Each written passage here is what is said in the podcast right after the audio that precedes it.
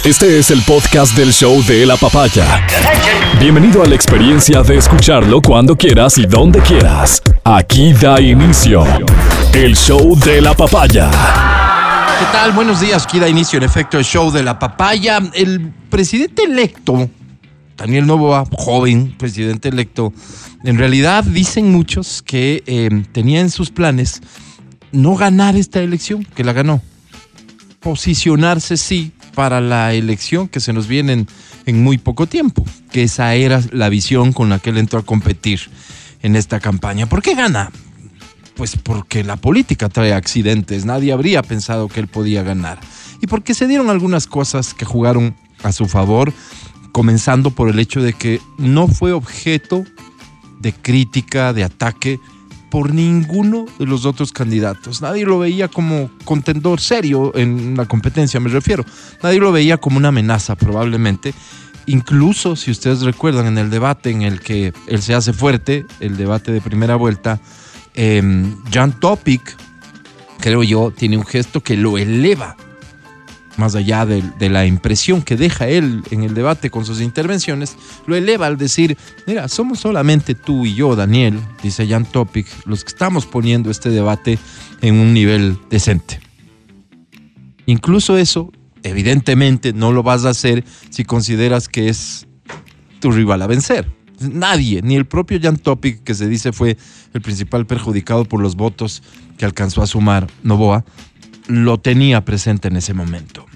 Gana por eso y fruto de eso, porque al no ser atacado, él no tiene que entrar en el lodazal de la política, en, la confrontación de la política, y se puede mover solo con una que otra propuesta. Más allá de que si yo te pregunto en este momento a ti, ¿cuál es la propuesta que esperas cumpla el presidente electo Novoa? Es muy probable que no tengas una respuesta muy clara es muy probable que no tengas en mente registrada una propuesta importante que haya hecho el candidato entonces, hoy presidente electo Daniel Novoa, y que digas, esto me tiene que cumplir.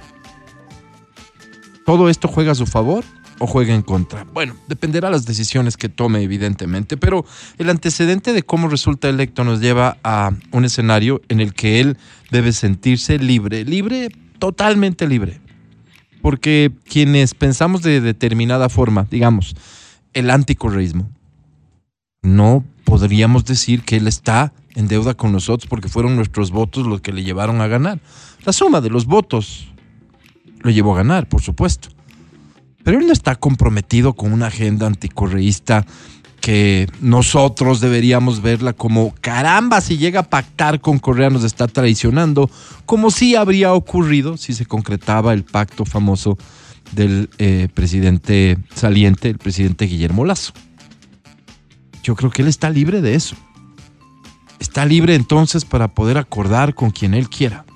Porque al final, muchos en el campo de la especulación siempre dicen que las personas desinteresadas de la política, sobre todo de la política fea, votaron por él justamente porque él no se mostraba parte de, de, esta forma de hacer política tradicional en el país, de insultar, de agredir, de odiar, que es el término que a muchos les gusta. Entonces él tiene esa libertad, incluso probablemente el respaldo de las personas que como él piensan que lo único importante aquí es encontrarle soluciones al país soluciones a la inseguridad, soluciones al desempleo, soluciones a los problemas de salud, etcétera, etcétera, etcétera. Es así de libre el presidente electo Novoa para llegar mañana y acordar con correísmo, con el Partido Social Cristiano y probablemente alguno que otro independiente, tener una mayoría importante que en principio solo va a hacer eso, una mención de gobernabilidad a cambio de agendas que incluyan, por ejemplo, y lo que ha sido noticia durante el feriado, el juicio político a la fiscal general del Estado. La libertad del presidente electo Novoa lleva y llega a ese extremo. Y lo pongo en extremo porque, digo, por muy mal que te pueda caer la señora fiscal general, todos sabemos que es una figura muy importante. Una figura muy importante a la que sería muy fácil muy fácil montarle una campaña importante de imagen para resaltar todas las cosas que ha hecho en beneficio del país y trasladarlas en positivo. Una fiscal que ha sido independiente. ¿Cómo se demuestra esa independencia? Evidentemente con sus actos. Una fiscal que no ha tenido problema con iniciarle procesos, investigaciones a los tres últimos gobiernos. Una fiscal que, claro, a vista de uno se ha demorado en unos casos y vista de esos mismos se ha apresurado en otros. Pero una fiscal que ha sido lo suficientemente valiente como para pararse ni más ni menos que ante quienes en su momento ostentaron el poder absoluto. En fin, ¿será que la libertad del presidente electo le llega al punto de poder sumarse a una agenda de fiscalización, lo de fiscalización entre comillas, para tumbarse finalmente a la fiscal y dar paso a la agenda de impunidad del correísmo? Yo em, en realidad pienso que hoy por hoy Correa es casi como el Bucaram que Lucio Gutiérrez tuvo que con el que tuvo que convivir cuando fue presidente de la República.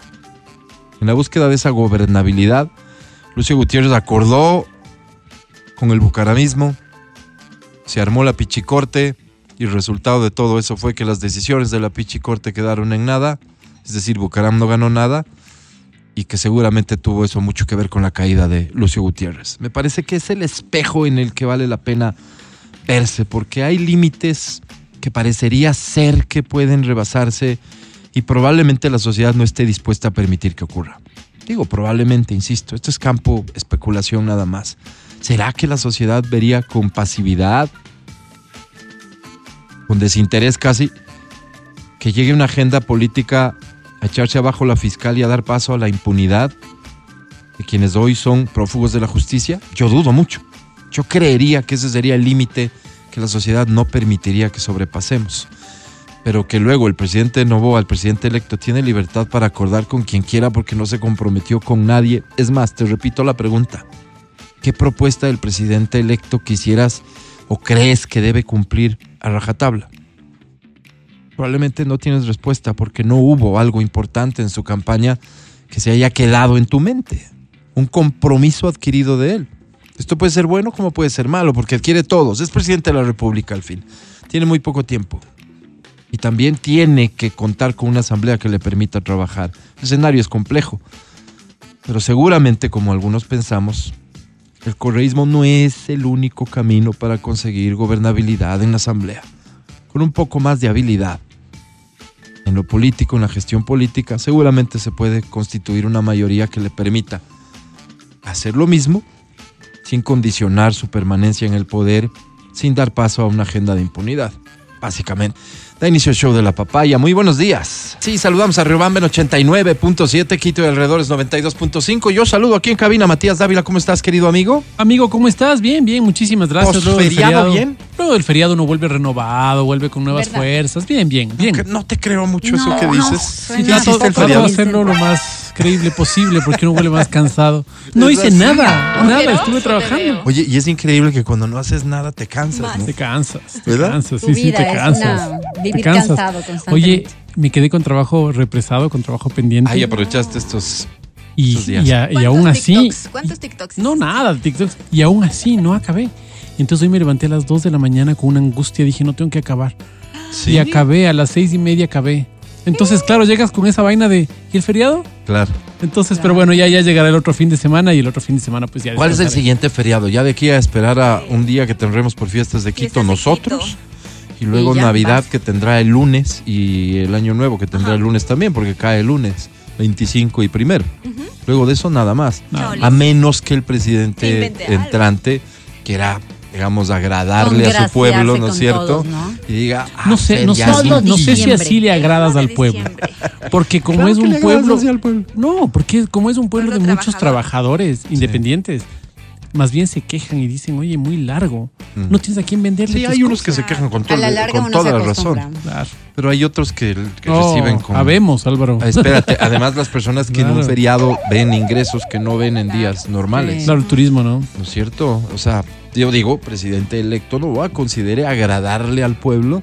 A este lado del pueblo, ¿no? Al nuestro lado del pueblo. A los, a los, al que importa al final, el donde está uno es el que importa. Así Pues así así es. funciona la vida. Así es. Pero fíjate además el pueblo cómo, cómo brama con cuando le das, como, como hay un dicho, ¿no? Circo y pan y circo. Pan y circo. Pan y circo.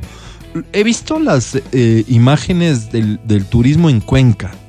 Ha crecido, Impresionante. ha crecido una estupidez. Pero este que- feriado, impresionante. Parecería ser la ciudad que más se visitó, Y es ¿no? que además mucha gente viajó, pero que venía Luisito Comunica Ajá. y se suspendió. Que, que no vino Luisito Yo Comunica. casi me quedo con el ticket. Todo un cuento. Por suerte. Todo un sí. cuento eso. Pero, pero, pero he visto que eh, el alcalde se sube.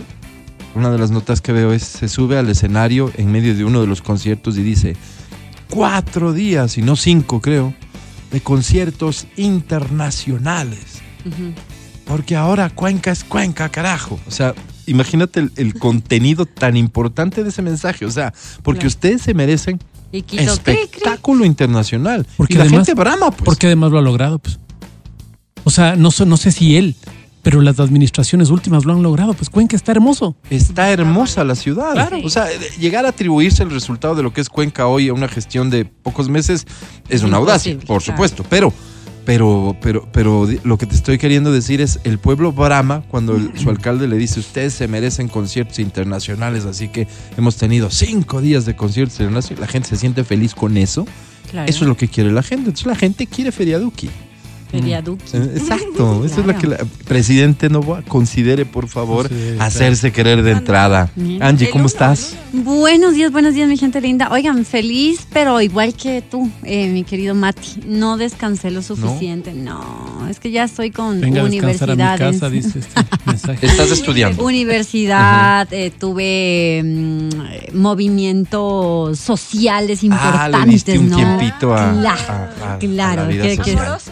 Amorosos, claro, afectivo. Sí. claro, conociendo el nuevo círculo, ¿no? Básicamente, Ah, ok, haciéndose ok, querer. ok, ok, ok. Muy bien. Esta- estas- estos primeros días son claves.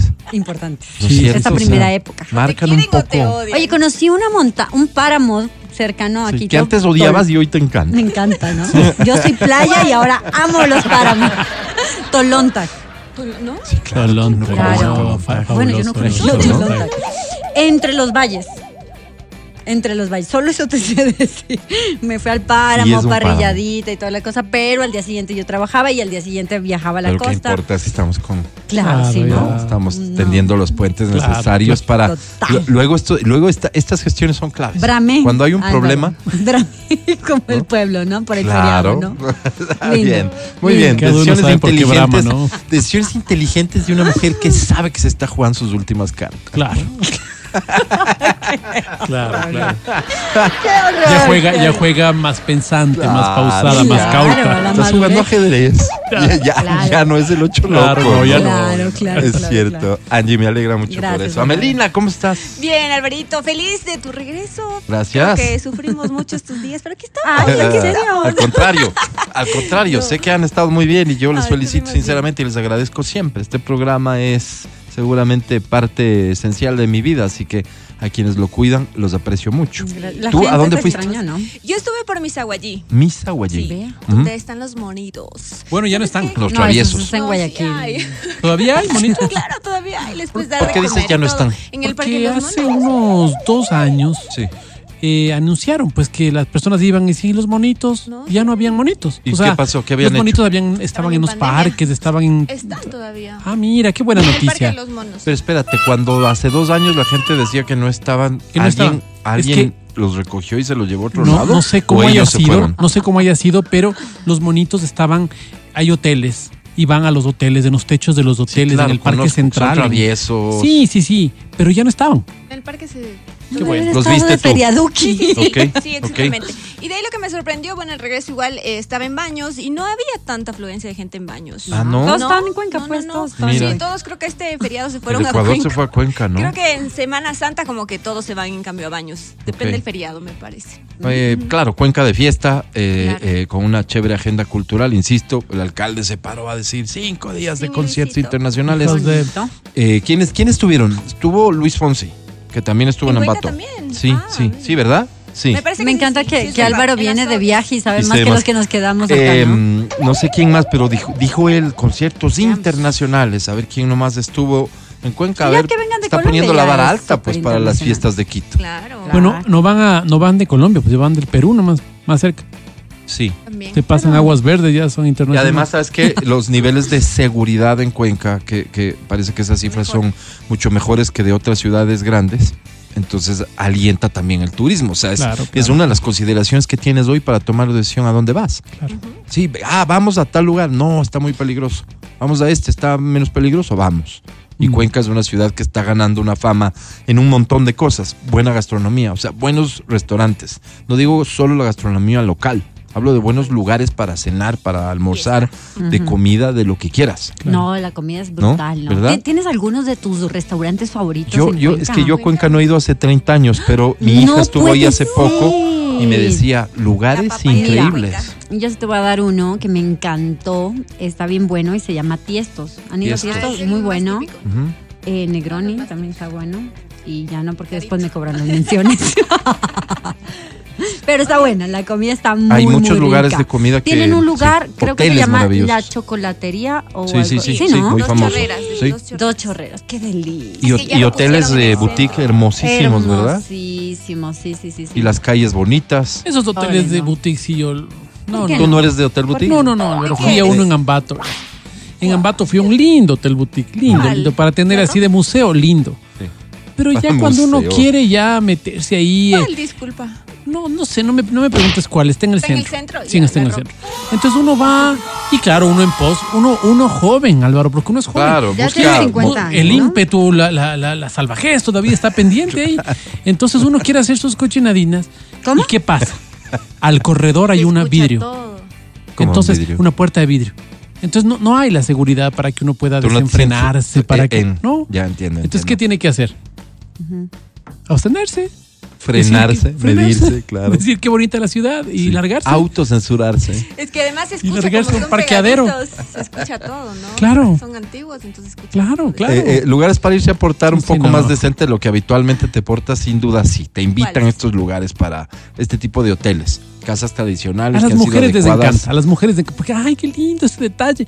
Pero uno que está con esta fiebre sexual, Oye, No y hoy tiene es que el día decir- de la sexualidad.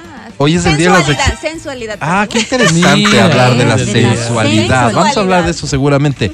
Em, pero, pero ¿cómo no va a ser hermoso despertarte? Cuenca, vuelvo al ejemplo de Cuenca, en uno de estos hoteles en el centro de la ciudad. Eh, salir del hotel y encontrarte con ese lindísimo centro que Bueno, tiene si la voy ciudad. contigo seguramente será un planzazo porque no tenemos más que hacer. Entonces diríamos, mira Álvaro, qué linda la ciudad, pero uno no va a esa otra ciudad. No, sí ¿Cómo que no vas, vas sí a vas. Mira, me dicen eso? ¿A además que Cuenca tú? tiene una vida nocturna, la que le hace Sí, falta a Quito. Verdad es. Que te pasas muy bien por las noches en, en Y Cuenca. que no depende del clima, porque Cuenca está igual de frío Siempre, siempre, ¿no? que Quito, O sea, ¿no? Tienes que ir preparado para Tienes el- que ir preparado, Sí. pero sí, ¿será que es por lo que es más chiquito, lo hace más ameno? ¿Qué será? La cercanía ¿Qué es, es una ciudad que, que, que, que Sí. puedes caminarla. Seguro, sí, eso, seguro. Eso, eso es muy importante, la seguridad, obviamente. Felicitaciones a Seguridad, todos los que tienen que ver con este momento que vive la ciudad de Cuenca. Felicitaciones a todos los que han trabajado, al alcalde actual, por supuesto, porque Gracias. evidentemente habrá tenido que llegar a estar a la altura de lo que esa ciudad viene haciendo y siendo. Y, y que sean muchos éxitos los que tenga ese alcalde y, y- y la ciudad para beneficio del Ecuador entero. ¿Qué otras ciudades se visitaron durante el feriado? Ya vamos a seguir hablando de esto aquí. Comenzamos. Al aire. Verónica Rosero, Amelina Espinosa. Matías Dávila Angie Parra. y Álvaro Rosero. Después del feriado también hay quejas, ¿no es cierto? Si el Claro. tráfico en las carreteras, si es que los retrasos en los vuelos, si es que en el aeropuerto tal o cual cosa, si en el hotel me quedaron mal. Siempre hay momentos imprevistos y, y- y todo el mundo tendría algo de qué quejarse. Veo algunas personas quejándose de eh, impuntualidad, por ejemplo, en ciertos vuelos. Yo les voy a contar mi experiencia. A ver, Ok. ¿qué te Tenía pasó? que tomar un vuelo, llegaba a un destino, dos horas y media después tomaba una conexión. El Mm. primer vuelo tiene un retraso que no me permite llegar a esa conexión. Ok. Eh, el vuelo en el que me ubican, por no poder tomar esa conexión, era 12 horas después. No. 12 horas. Entonces, cuando haces el reclamo, además a, a mí me enseñaron a hacer reclamos. Tomen este tip. Tenía a mi hermana que trabajaba. Sí, sí, sí. Créeme que acabas de graficar lo que tiene que pasar. Trabajaba en aerolínea y mi hermana decía, lo que pasa es que estás en el counter en la aerolínea y lo que tienes que lograr es que esto no se haga un escándalo general. Porque pudiera ser que estás enfrentando un vuelo retrasado, como lo que les estoy contando, y un pasajero se pone a vociferar, ¿no es cierto? Y, y- y a gritar, y los otros se le unen en una demanda. En una, o sea, por demanda me refiero a, eh, sí, exigimos tal o cual cosa. Dice, tú tienes que lograr que esto se quede entre la menor cantidad de personas posible para que, por último, si le vas a tener que cumplir a alguien con, con- con alguna cosa extra, me vas a tener que dar hotel, me vas a tener que poner Que en otra aerolínea, lo que sea, exacto, que sea la menor O la cantidad. menor cantidad de gente, claro. No muchos. Entonces in- van a intentar calmarte. Y para calmarte, ¿cuál es la forma? Claro, darte Decirte, Claro. ok, Aceptar ¿Ya? tus condiciones. ¿cuál fue mi problema? Que me iban llegando notificaciones del retraso del vuelo y ¿para qué voy al aeropuerto? Pues, ¿entiendes? Entonces, cuando yo llego al aeropuerto, éramos los únicos en la fila. Entonces, no tenían ni de qué cuidarse ellos y yo pegando unos gritos por todo lado. Entonces yo llam- ah, quería llamar a la gente para que venga, pero nadie, ya, ya No todos había habían nadie. chequeado. Y, y- y no te reconocen absolutamente nada. No puede ser. El pretexto es, no, es que nosotros solamente nos hemos retrasado dos horas en el vuelo. Solamente. Ah, ok, y, y en los rangos de retraso, solo dos horas, en los rangos de retraso está que entonces no estamos en la obligación de compensarte con nada, o sea, ni con Pero sí. hotel, ni con nada, no, Pero es que son solo dos la horas, conexión, pues. ¿ya? Entonces ellos no consideran que por ese retraso tú pierdes una conexión y ese Internacional. retraso implica que tienes que esperar tantas horas. Obvio. No, cero, cero, cero, cero. Estoy haciendo este comentario en realidad que no pensaba hacerlo porque veo algunas personas quejándose de lo que les pasó y lo que tuvieron que vivir durante el feriado. O sea, estamos muy poco acostumbrados y de esto sabe mucho Matías Dávila Sí, a una cultura de reclamo. Nosotros no somos una sociedad de consumidores que reclaman su derecho. No, no, no, no somos. ¿Con nosotros te refieres a los, a los ecuatorianos. No tenemos esta cultura Porque de reclamar para que se cumpla. Claro, claro. Y de hecho Matías Dávila se percata de esto hace años, ¿hace cuántos? Ya bastantes, Álvaro. Pero armas un grupo en Facebook. ah, sí, ya sé A a eso te me refieres, refería. claro, sí, yo, yo más bien, claro. A eso me refería. Sí, sí, sí. sí. Ah, sí, sí. arma, eh, quéjate, ¿no? Algo Se así. llama, ah, te aviso para que no les compres. Te aviso para, imagínate, Es tu imagínate. Sí. Ay, no puedo creer. Tú empezaste, yo lo sigo. ¿En serio? Sí, sí, sí, donde hay quejas, sobre todo de restaurantes, ¿no? he visto bastante, ¿no? ¿Todavía administras del grupo? ¿Haces algo ahí? Trato de no. Gente que publica sí hay. Claro que hay, pero yo trato de no. Te has metido en problemas también. No, no por eso, sino por democratizar el tema. Mm. Entonces formamos un grupo de administradores, 15 personas Ah, administran el grupo, entonces algunas personas van metiendo como, como Pero las fue reglas. tu ¿no? idea. Sí, claro. ¿Y por qué nació esa idea? O sea, así como un Porque reclamo. fui a como el de comprar unos zapatos y después de comprar estos zapatos para uno de mis hijos, se le rompieron los zapatos Ya. y cuando volvimos a quejarnos, pero esto fue de un día al otro, ¿no? Mm. Y dije, vea, ¿cómo es posible esto? Me dijo, yo no puedo hacerme cargo de esto, ya salieron del almacén. Tipo, ¿Cómo no? Demándeme, me dijo. ¿En serio? Ok. Claro, no, no puede- o sea, para esa cantidad empezó. no, no ¿Era demandas, una pero marca grande? Era una marca grande, sí, que está en algunos centros comerciales. Pero, pero, pero era el tipo que, al que estabas enfrentando, pues no era el, el- la no marca. era la marca como tal. Claro, ¿y qué hago, pues? Claro, no, no, no. Es que ese es el tema, fíjate, que como consumidores uno puede cometer dos errores. Uno, el meterse a fondo con la persona que es la que te está atendiendo, que no toma decisiones, Sí. que solamente sigue órdenes, ¿no es cierto? Y te metes a fondo contra esa persona y tal, y el escándalo, y hasta le agredes a esa ¿Quién persona no tiene la culpa? que al final está cumpliendo órdenes, Sí. ¿verdad?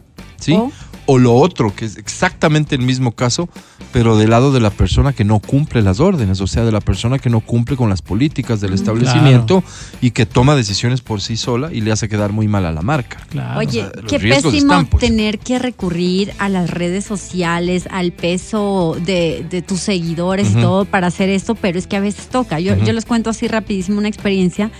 En plena pandemia, mi cumpleaños, eh, pues justamente recibo un regalo que era un perfume que me encantaba, Ujú. pero que recién lo había comprado. Entonces el perfume me encantaba, Ujú. pero dije, chuta, qué lindo era, de, muy, de mucha confianza la persona que me lo regaló y le dije, cambiémosle porque recién tengo uno y se me Claro. va a pasar. Ujú. Prefiero cambiarle por otro perfume o cualquier otra cosa. Esto en una cadena de estos lugares donde venden perfumes caros a nivel nacional, ustedes ya cacharán más o menos cuál es. Y digo, porfa, acá está la factura, la persona, ¿no? Acá está la factura, queremos hacer el cambio. No, no podemos. ¿Por qué? Estaba envuelto en regalo, solo estaba destapado el regalo, no el celofán que cubría el perfume. Estaba Y el perfectamente. regalo seguramente lo hicieron ellos mismos. El regalo lo hicieron ellos y estaba cubierto en el celofán. Ojo, este es dato importante porque si tú lo abres el celofán, Obvio, obviamente ya lo, lo abriste. Entonces, Esta porfa, es- el cambio. No, no podemos. ¿Por qué? Perdón, acá está la factura. No han pasado ni ocho días, o sea, Oh. se supone que tú puedes hacer el cambio dentro de un mes. No, no podemos, por políticas de la empresa. Y le digo, ¿cuál es la ¿Cuál política es? de la empresa? No, es que estamos en pandemia. Y le digo, pero si yo me, ro- me pruebo ropa en lugares y me dejan, ¿cómo un perfume que está sellado no me puedes cambiar? No, no se puede. No se puede y no se puede y no se puede. Entonces me molesté mucho. Pongo en redes sociales, oigan chicos, les recomiendo que sus perfumes los compren fuera del país, por último. Ya, ya me exageré yo, ¿no? Un poquito. Porque miren, estoy con factura, no quiero esa referencia, quiero un cambio, no estoy pidiendo devolución de dinero, nada, nada.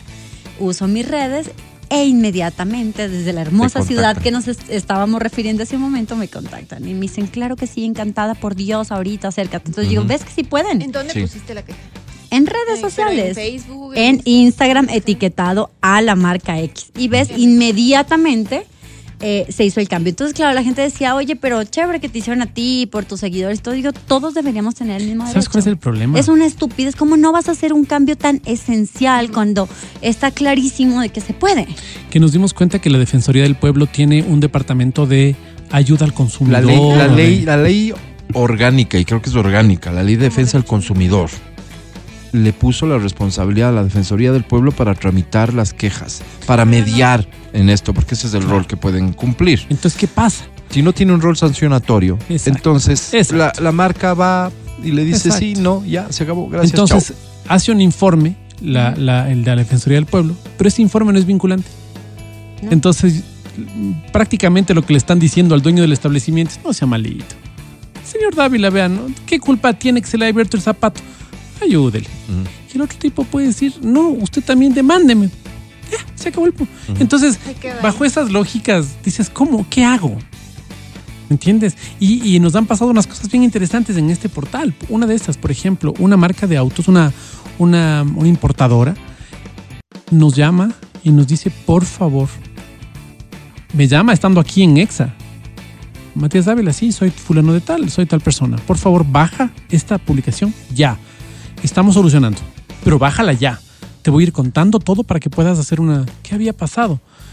Una chica da un cheque para la compra de un vehículo y dice, por favor, este cheque, lo que les pido es que ni siquiera se iba a llevar el auto todavía. No me cobren hasta el día martes. Ya. Sí, porque no tengo fondos, sino hasta el día martes tengo fondos, pero salía fuera del país y PAC le cobran Qué estupidez. y le protestan el cheque. Entonces ella dice, ya, ¿y quién va a hacerse cargo de esto? Hay una multa. pues, Hay una ¿no? multa Claro. que, va de la mano del, del monto del Entonces, cheque. Claro, no, que no sabemos nada. Si yo se lo dije, entonces pone su caso y la empresa ya me dice, baje esto, por favor, nos hacemos cargo, pero baje esto. Pero si ves el peso y la Claro. influencia que se Sí. tiene. Entonces, ahí te das cuenta y dices, qué Ah. pena que sea así. Exactamente. Pero a otra cosa. Pero espérate un rato, pena no. ¿Y por qué digo esto? A mí me parece que el mercado tiene que resolver los problemas de mercado. O sea, a la empresa, si algo cuida a la empresa, es su reputación, porque la empresa vive de que regreses a comprar. Más allá de cualquier excepción que sin duda existirá, vivos existen, sapos existen, gente timadora existe, gente inmoral existe, total. por supuesto, pero la empresa, piensa en la empresa como el lugar en el que viven dependiendo de que regreses a comprar. A ellos les interesa que las cosas se den bien y que tengas una buena experiencia de compra. Esa es la lógica de cualquier empresa, de cualquiera. No todo el mundo la Excepto- cacha, pero, pero es la Sí, lógica. sí, excepto, lo- lo- insisto, casos que existirán. Lo- más bien los entiendo como excepciones. Entonces, a mí me parece que es muy de mercado que si tienes una mala experiencia, puedas hacerla pública. Claro. O ¿Sabes sea, de el hecho, el problema? buzón de, de reclamos que las empresas comenzaron hace años con esta, con esta política. ¿Te acuerdas? Sí, claro. Buzón de reclamos. Claro. Para ellos es importante saber cuando no están cumpliendo las expectativas del cliente para corregir procedimientos en- internos, etcétera. El problema evidentemente se puede dar cuando alguien con mala fe quiere perjudicar a una marca Exacto. porque tiene el interés en otra marca. Exacto. Y ejemplo. aquí, y aquí Claro, te cuento ¿qué dos cosas. también? Uno, el buzón de reclamos. Yo pongo un reclamo contra la chica que me acaba de atender mal. Y adivina quién es la que abre el buzón de los reclamos. La chica se que chica. acaba de... No me digas. Entonces, ¿cómo la chica va a pasar ese reclamo contra ella misma y hacerse un harakiri Sí. y pasar a la gerencia? Claro. No lo hace. Claro, claro. ¿Me entiendes? Ahí tenemos el O primer sea, ahí está mal pensadito el buzón de reclamo. Está mal pensadito, porque el momento en el que yo quiero velar por mis derechos termina no pasando nada. Y yo me siento frustrado y me meto en la cabeza estas, estas cosas como en este país nunca pasa nada y todo está mal y no sé qué, ¿no es cierto?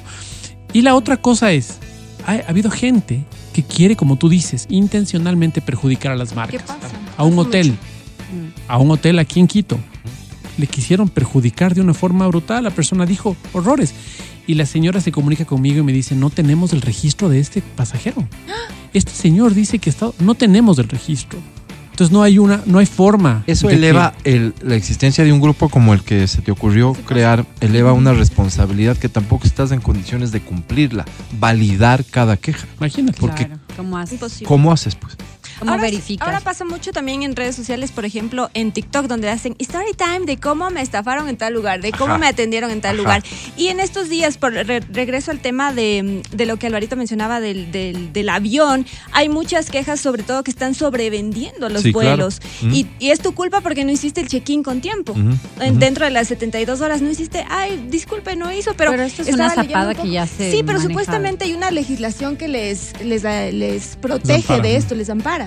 Qué locura. Sí, es lo que... Entonces, sí. ahí tienes Las un tema de fondo que en tiene eso. que corregirse. Claro que ¿No es sí. cierto? En un mercado que necesita como que recuperar fuerzas, que es el turístico, que exista un, un rol que se está cumpliendo mal por legislación, es algo que hay que entrar a corregir inmediatamente, porque en efecto, el, eh, si ya compraste un boleto con una fecha específica, que no hagas el check-in utilizando las herramientas tecnológicas que ellos te ofrecen y que no siempre funcionan además con tiempo, eh, de ninguna manera podría significar que pierdas tu espacio. Pues. Exacto. sí. El no show es otra cosa. No me presenté Sí, claro. al vuelo en el momento a hacer el check-in en el counter con la anticipación que me exige la aerolínea.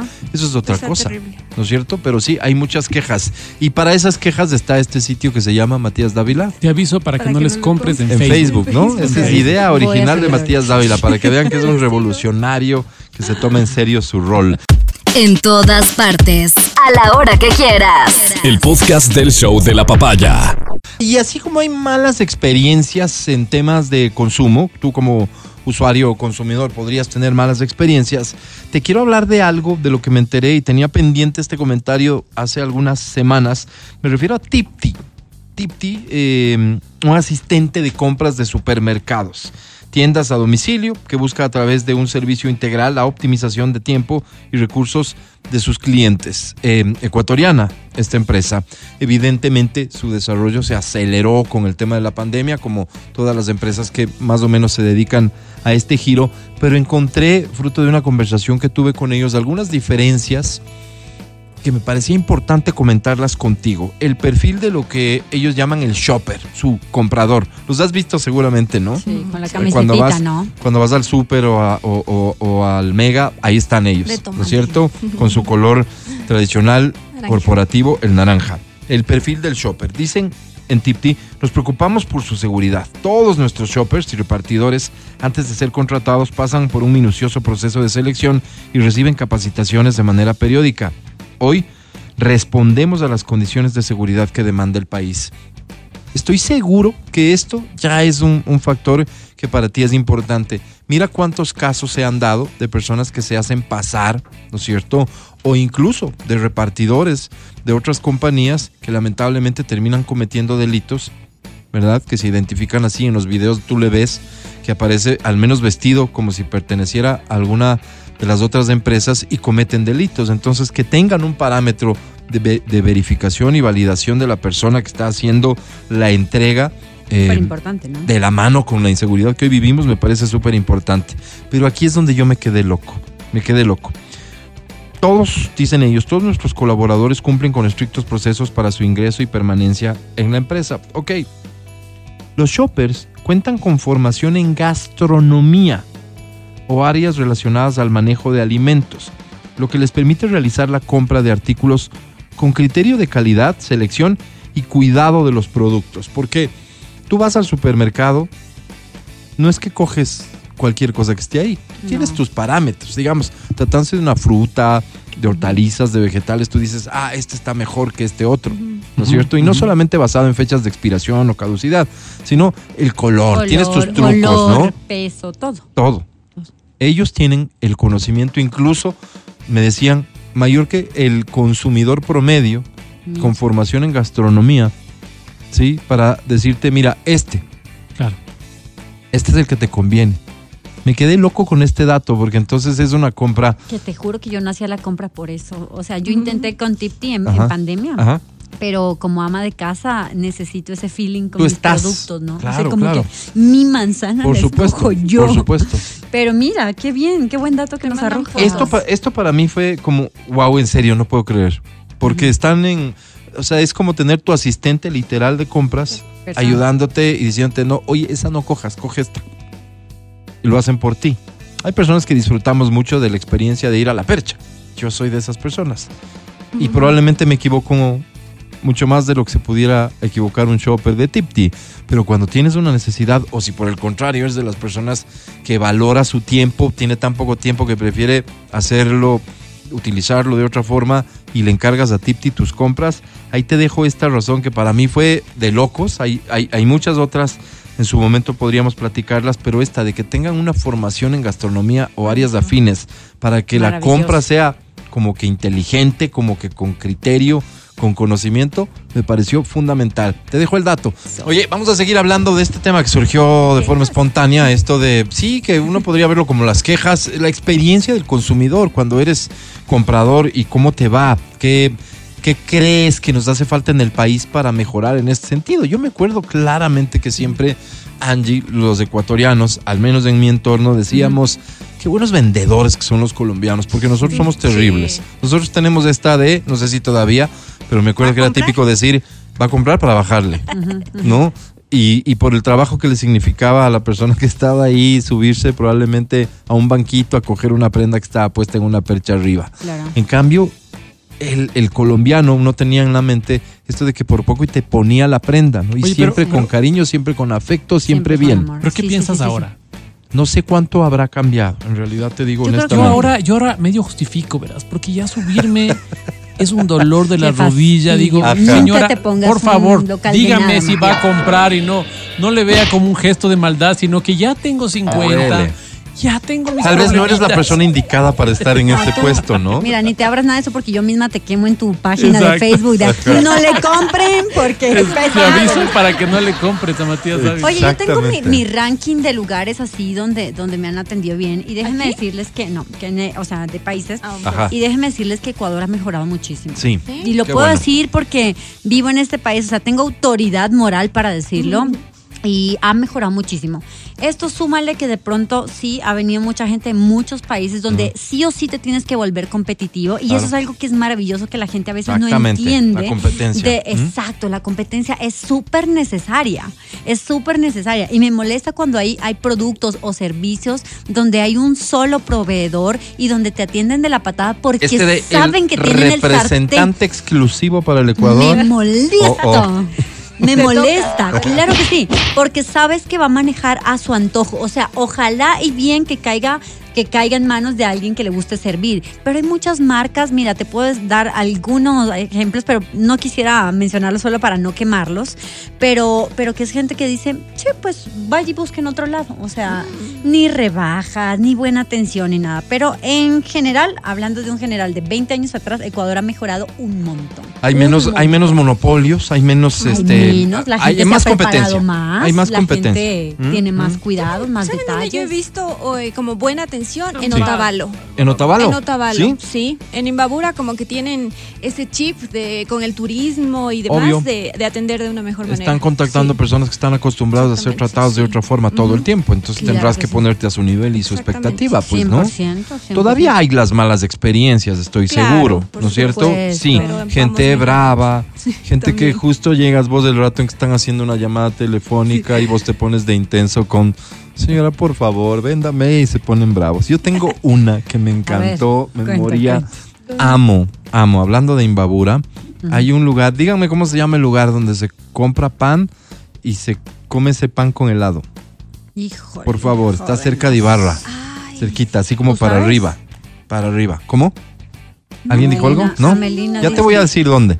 Ya, ya, ya alguien me va a decir. Alguien me va a decir. En Ibarra, pero. Eh, sí, sí, En claro, Ibarra. claro. Es, no sé si es un barrio o, o- o- o no es parte de Ibarra, pero es subes, subes, subes, subes y llegas. Ya. ¿Ya? Ah, Una Entonces- panadería, Sí, dices tú. no Es un lugar Pan con en donde- es un lugar en donde hay muchas panaderías. Ya. ¿Ya? Tradicional. Ok. Y la forma de consumir el pan es con helado, un helado de palo, De crema, que es delicioso. Ya. El pan es delicioso. Tiene Ya. mucho queso el pan. Ya. Una Qué rico. cosa de locos. Ya te van a Caranqui, gracias. Caranqui. Caranqui. Caranqui. Mira, sí estaba fácil. Y entonces, sí, sí, sí, sí, es mi edad. Y entonces llegamos. Pan de leche en Caranqui. llegamos y, y al señor, señor. ¿tiene pan? Sí, porque no está expuesto, son casas. Me encanta tu cara, cómo gesticulas, la gente tiene que verlo. ¿Tiene pan? Sí, pero estoy almorzando. y era un señor, eh, un adulto mayor. Es que sí le pasa a un adulto mayor ¿no? Pero estoy almorzando. Y, y bravo. No, no, no, no. No era, no era su razón. No pero no le puedo atender ahorita porque Claro, pues, ¿no? estoy sirviéndome mis alimentos. Sí, pero estoy almorzando. Ah, disculpe, ya regreso en un ratito. Al frente tenías otra casa que vendía pan, ¿entiendes? Claro. O sea, es na- nada que ver un criterio de tengo Pero- que manejar mi negocio de Pero tal un poquito forma. sí le justificas por la edad. No, te digo que si puedo vuelvo a comprar allá siempre. Es, que es un goce, es ¿No? un goce. Amo ese Qué recuerdo. ternura, Amo. Claro. Porque los viejitos son así, pues. Claro, y yo de viejita voy a ser más jodida que eso, créeme, Seguro, seguro. O sea, si me llaman, seguridad. sorry, estoy haciendo la siesta. Ya, ya tengo mis, mis dejos ahí de Ajá. señorismo que ya se me empiezan a notar, ¿no? O sea, como que a tal hora no. ¿Por Estoy qué? Porque respeto mi, mi siesta. Para mí mi Ajá. siesta es contestas. importante por mi doble jornada de trabajo. Es una señal que te estás poniendo viejo cuando ya comienzas no, a priorizarte. No digo, no digo que sea por A priorizarte pero ya así es un como- señorismo ya. Lo que dijo el Matías, mira, hace un rato, ¿no? Ya, ya, señor, es que en serio, ya a mí me duele si me subo a coger, va a comprar para bajarle lo que tú acabas de decir. Ya, Claro, es que es que mi siesta. exactamente Si no, es señal mato. clara de que, de que ya te priorizas porque ya, ya, ya los achaques El de la otro día, el otro día voy con un primo mío a San Blas. Me dice, primo, vamos, tienes que conocer este lugar. Me llevó a un lugar muy bonito, muy bonito. En San Blas hay unos lugares muy bonitos. Me llevó a un lugar lindo, me dijo aquí hay música en vivo, no sé qué. Y acá se come espectacular, primo. La señora es un poco bravita. Pero no le hagas caso porque se come espectacular. Entonces dije, ¿en serio es bravita? Quiero ver eso. Y no, la señora estaba, había cerrado.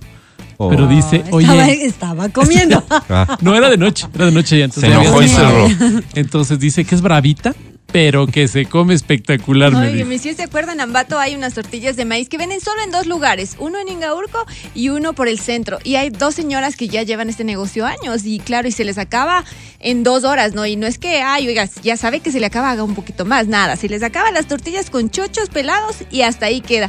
Y son bravísimas, así, igualita como tú dices, son bravísimas, pero las tortillas son buenísimas y no hay en ningún otro lado. entonces Yo sí tengo recuerdos de esos varios. Me En Otavalo, muchas personas, señoras, adultos mayores que atendían en tienditas y la tiendita tenía una reja a media madera. altura de madera, que era lo que te separaba de la calle. Claro. ¿no? Del peligro.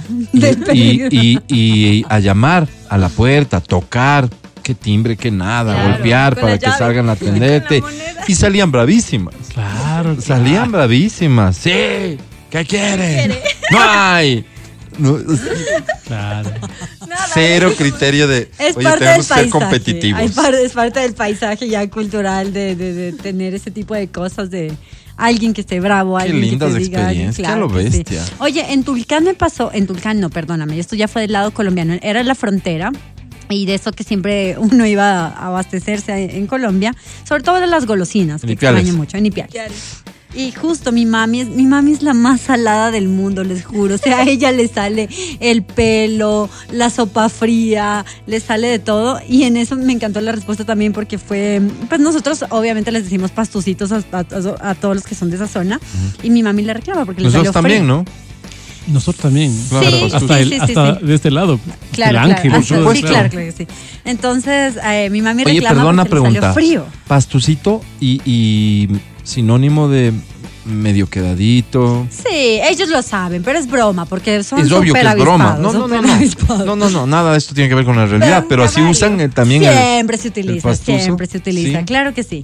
Eh, como los. Como Sigue. los eh, españoles decir gallego, pero bueno, nada que ver. La cosa es que a mi mami le sale frío, pero porque a ella siempre le pasan esas cosas. Ajá. Y reclama y dice, disculpe, es que está la comida fría. Y dice, sí, es que acá hace bastante frío. Eso sí fue una pastuzada, déjame No puedo creer. Ok, muchas gracias. Sí, se le enfrió apenas le sirve. Otra, otra Pero debería ser un poco más caliente porque hace frío, mi, ¿no? mi plato está hirviendo, ¿no? Pero es que sí, es que acá hace Otra bastante pastusada. frío. Estábamos en Bogotá. Ah, ya, y, había una delegación de periodistas de Pasto. Ok. Entonces, de repente. Nos van a odiar en este momento. estábamos viendo todos la televisión y a la televisión se le va el audio. Ya. Y uno dice: Hola, se fue la luz.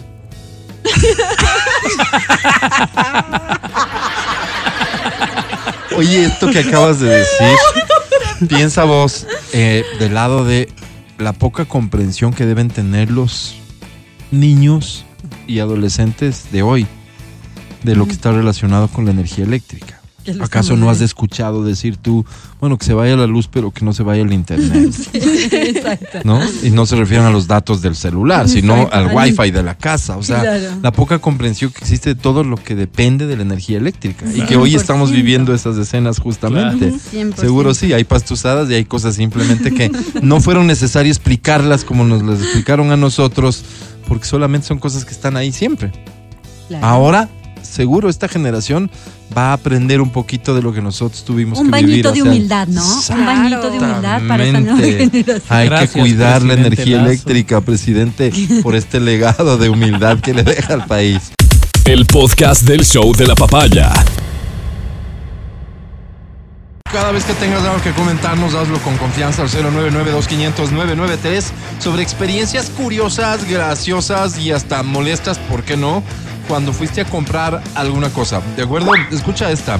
Hablando de helados, les cuento una experiencia brutal y creo que sí es brutal. En una heladería me acercaba por primera vez y no había información sobre los helados, así que me acerqué a preguntar a cómo los helados. Me dice, hay de 2.50 y de 3. Y nada más. Entonces le pregunté cuál es la diferencia.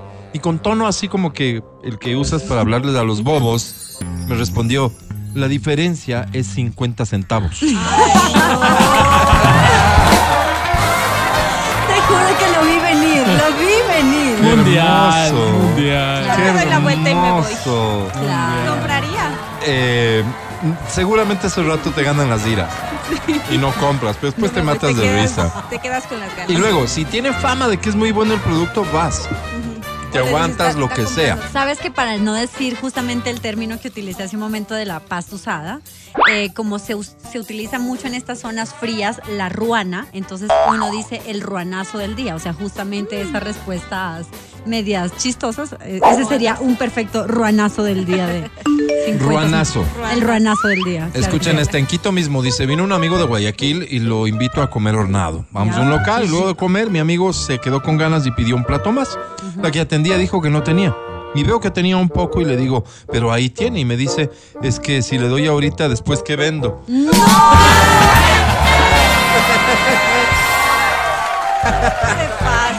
Sí te, conté, sí te conté el de mi papá, pues cuando fue a, cuando tenían que hacer, iban a construir algo así como un barcito al aire libre con paja.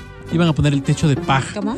en un, Entonces resulta que va a comprar la paja y le dice, va a un páramo y le dice a un señor que estaba ahí, le No dice que... ¿no? No, no. Le dice que por favor le venda 10 atados. ¿Cuánto cuesta cada atado de paja? Entonces en esa época sucres, me voy a inventar la, la cifra, ¿no? Ya. Tres sucres cada atado. Ok. Perfecto, entonces quiero 10 atados. Saca los 30 sucres y le da. Y el señor dice, no le vendo nada. Se fue. ¿Qué? Y dice, a ver, pero me está diciendo, a ver, un ratito, perdón, le va siguiendo. Tres sucres desde el atado. Sí. Aquí hay 30 sucres. Quiero Necesito 10 atados. Sí. No, dice, se va. Y un señor que se queda viendo, se queda ahí, de los que estaban ahí, se queda y le dice, ay, ¿por qué no le va a vender? Porque no está regateando. Entonces, no le está dando el valor al trabajo de él. Tiene que regatearle. Claro. Qué loco. Sí, ay, Ese es un tema cultural, fíjate. Claro. No Qué le regateó y- hermosa. Paréntesis nada más para solidarizarme con las personas que en este momento transitan por sectores sin luz, no hay semáforos y tampoco hay un agente de tránsito que ayude a que en las intersecciones la cosa fluya un poco mejor. Es el caso justamente en este momento de la Avenida República y Amazonas, de donde me envían incluso una foto. Ay, Se ve un caos espantoso, mi solidaridad contigo y con, con quienes están de ese lado sufriendo lo que están sufriendo y un llamado a la Agencia Metropolitana de Tránsito para que, ojalá en conocimiento de en dónde se producen los cortes, desplieguen personal para que pueda ayudar, pero ayudar. Sí, sería bueno. Que vayan a bueno, ayudar. Porque ahora no había cortes, por ejemplo, en Aguilar Alfaro y República y en una esquina había seis. Entonces, ahí tal vez se puede coordinar mejor. o les están quedando mal con los cortes, no sé. al- alguna- pasa, algo no pasa. estamos recibiendo la misma información, algo, pero hay que coordinar mejor. Estamos atravesando una emergencia de energía eléctrica y ahí sus agentes pueden cumplir un rol muy importante. Repito, Amazonas y República, caos total. Si estás en otro sector pasando lo mismo, cuéntame y hacemos el llamado público a nuestros queridos amigos, muy queridos de la Agencia Metropolitana, Metropolitana. de Tránsito. Y hablando de los eh, semáforos, ¿se acuerdan ustedes tiempo atrás, años atrás, cuando llegaron los supuestos famosos semáforos inteligentes? Sí, que no sé quién los probó. ¿Alguien alguna vez comprendió en qué radicaba su inteligencia? No, nunca, O sea, te juro. accediste a información y son inteligentes por esto, Se supone que. Yo elucubré. ¿Recuerdas más allá de algo? cuestionar su inteligencia. Siempre. ¿Pero por qué? ¿Qué se supone que Yo, hacen? yo lucubré. Que si la otra, eh, la otra vía está con menos congestión, te hacen pasar, ¿no? ¿Y cómo hacía? Le cambian, porque son O sea, se- inteligentes. O sea, claro, como respuesta suena bien. Pero entonces deberían tener la capacidad de monitorear, pesar el tráfico de un lado para darle prioridad a ese donde hay más. Claro. Estamos hablando de un software, de un computador en cada semáforo. Que te juro que Bueno, en esa época no había, ¿no?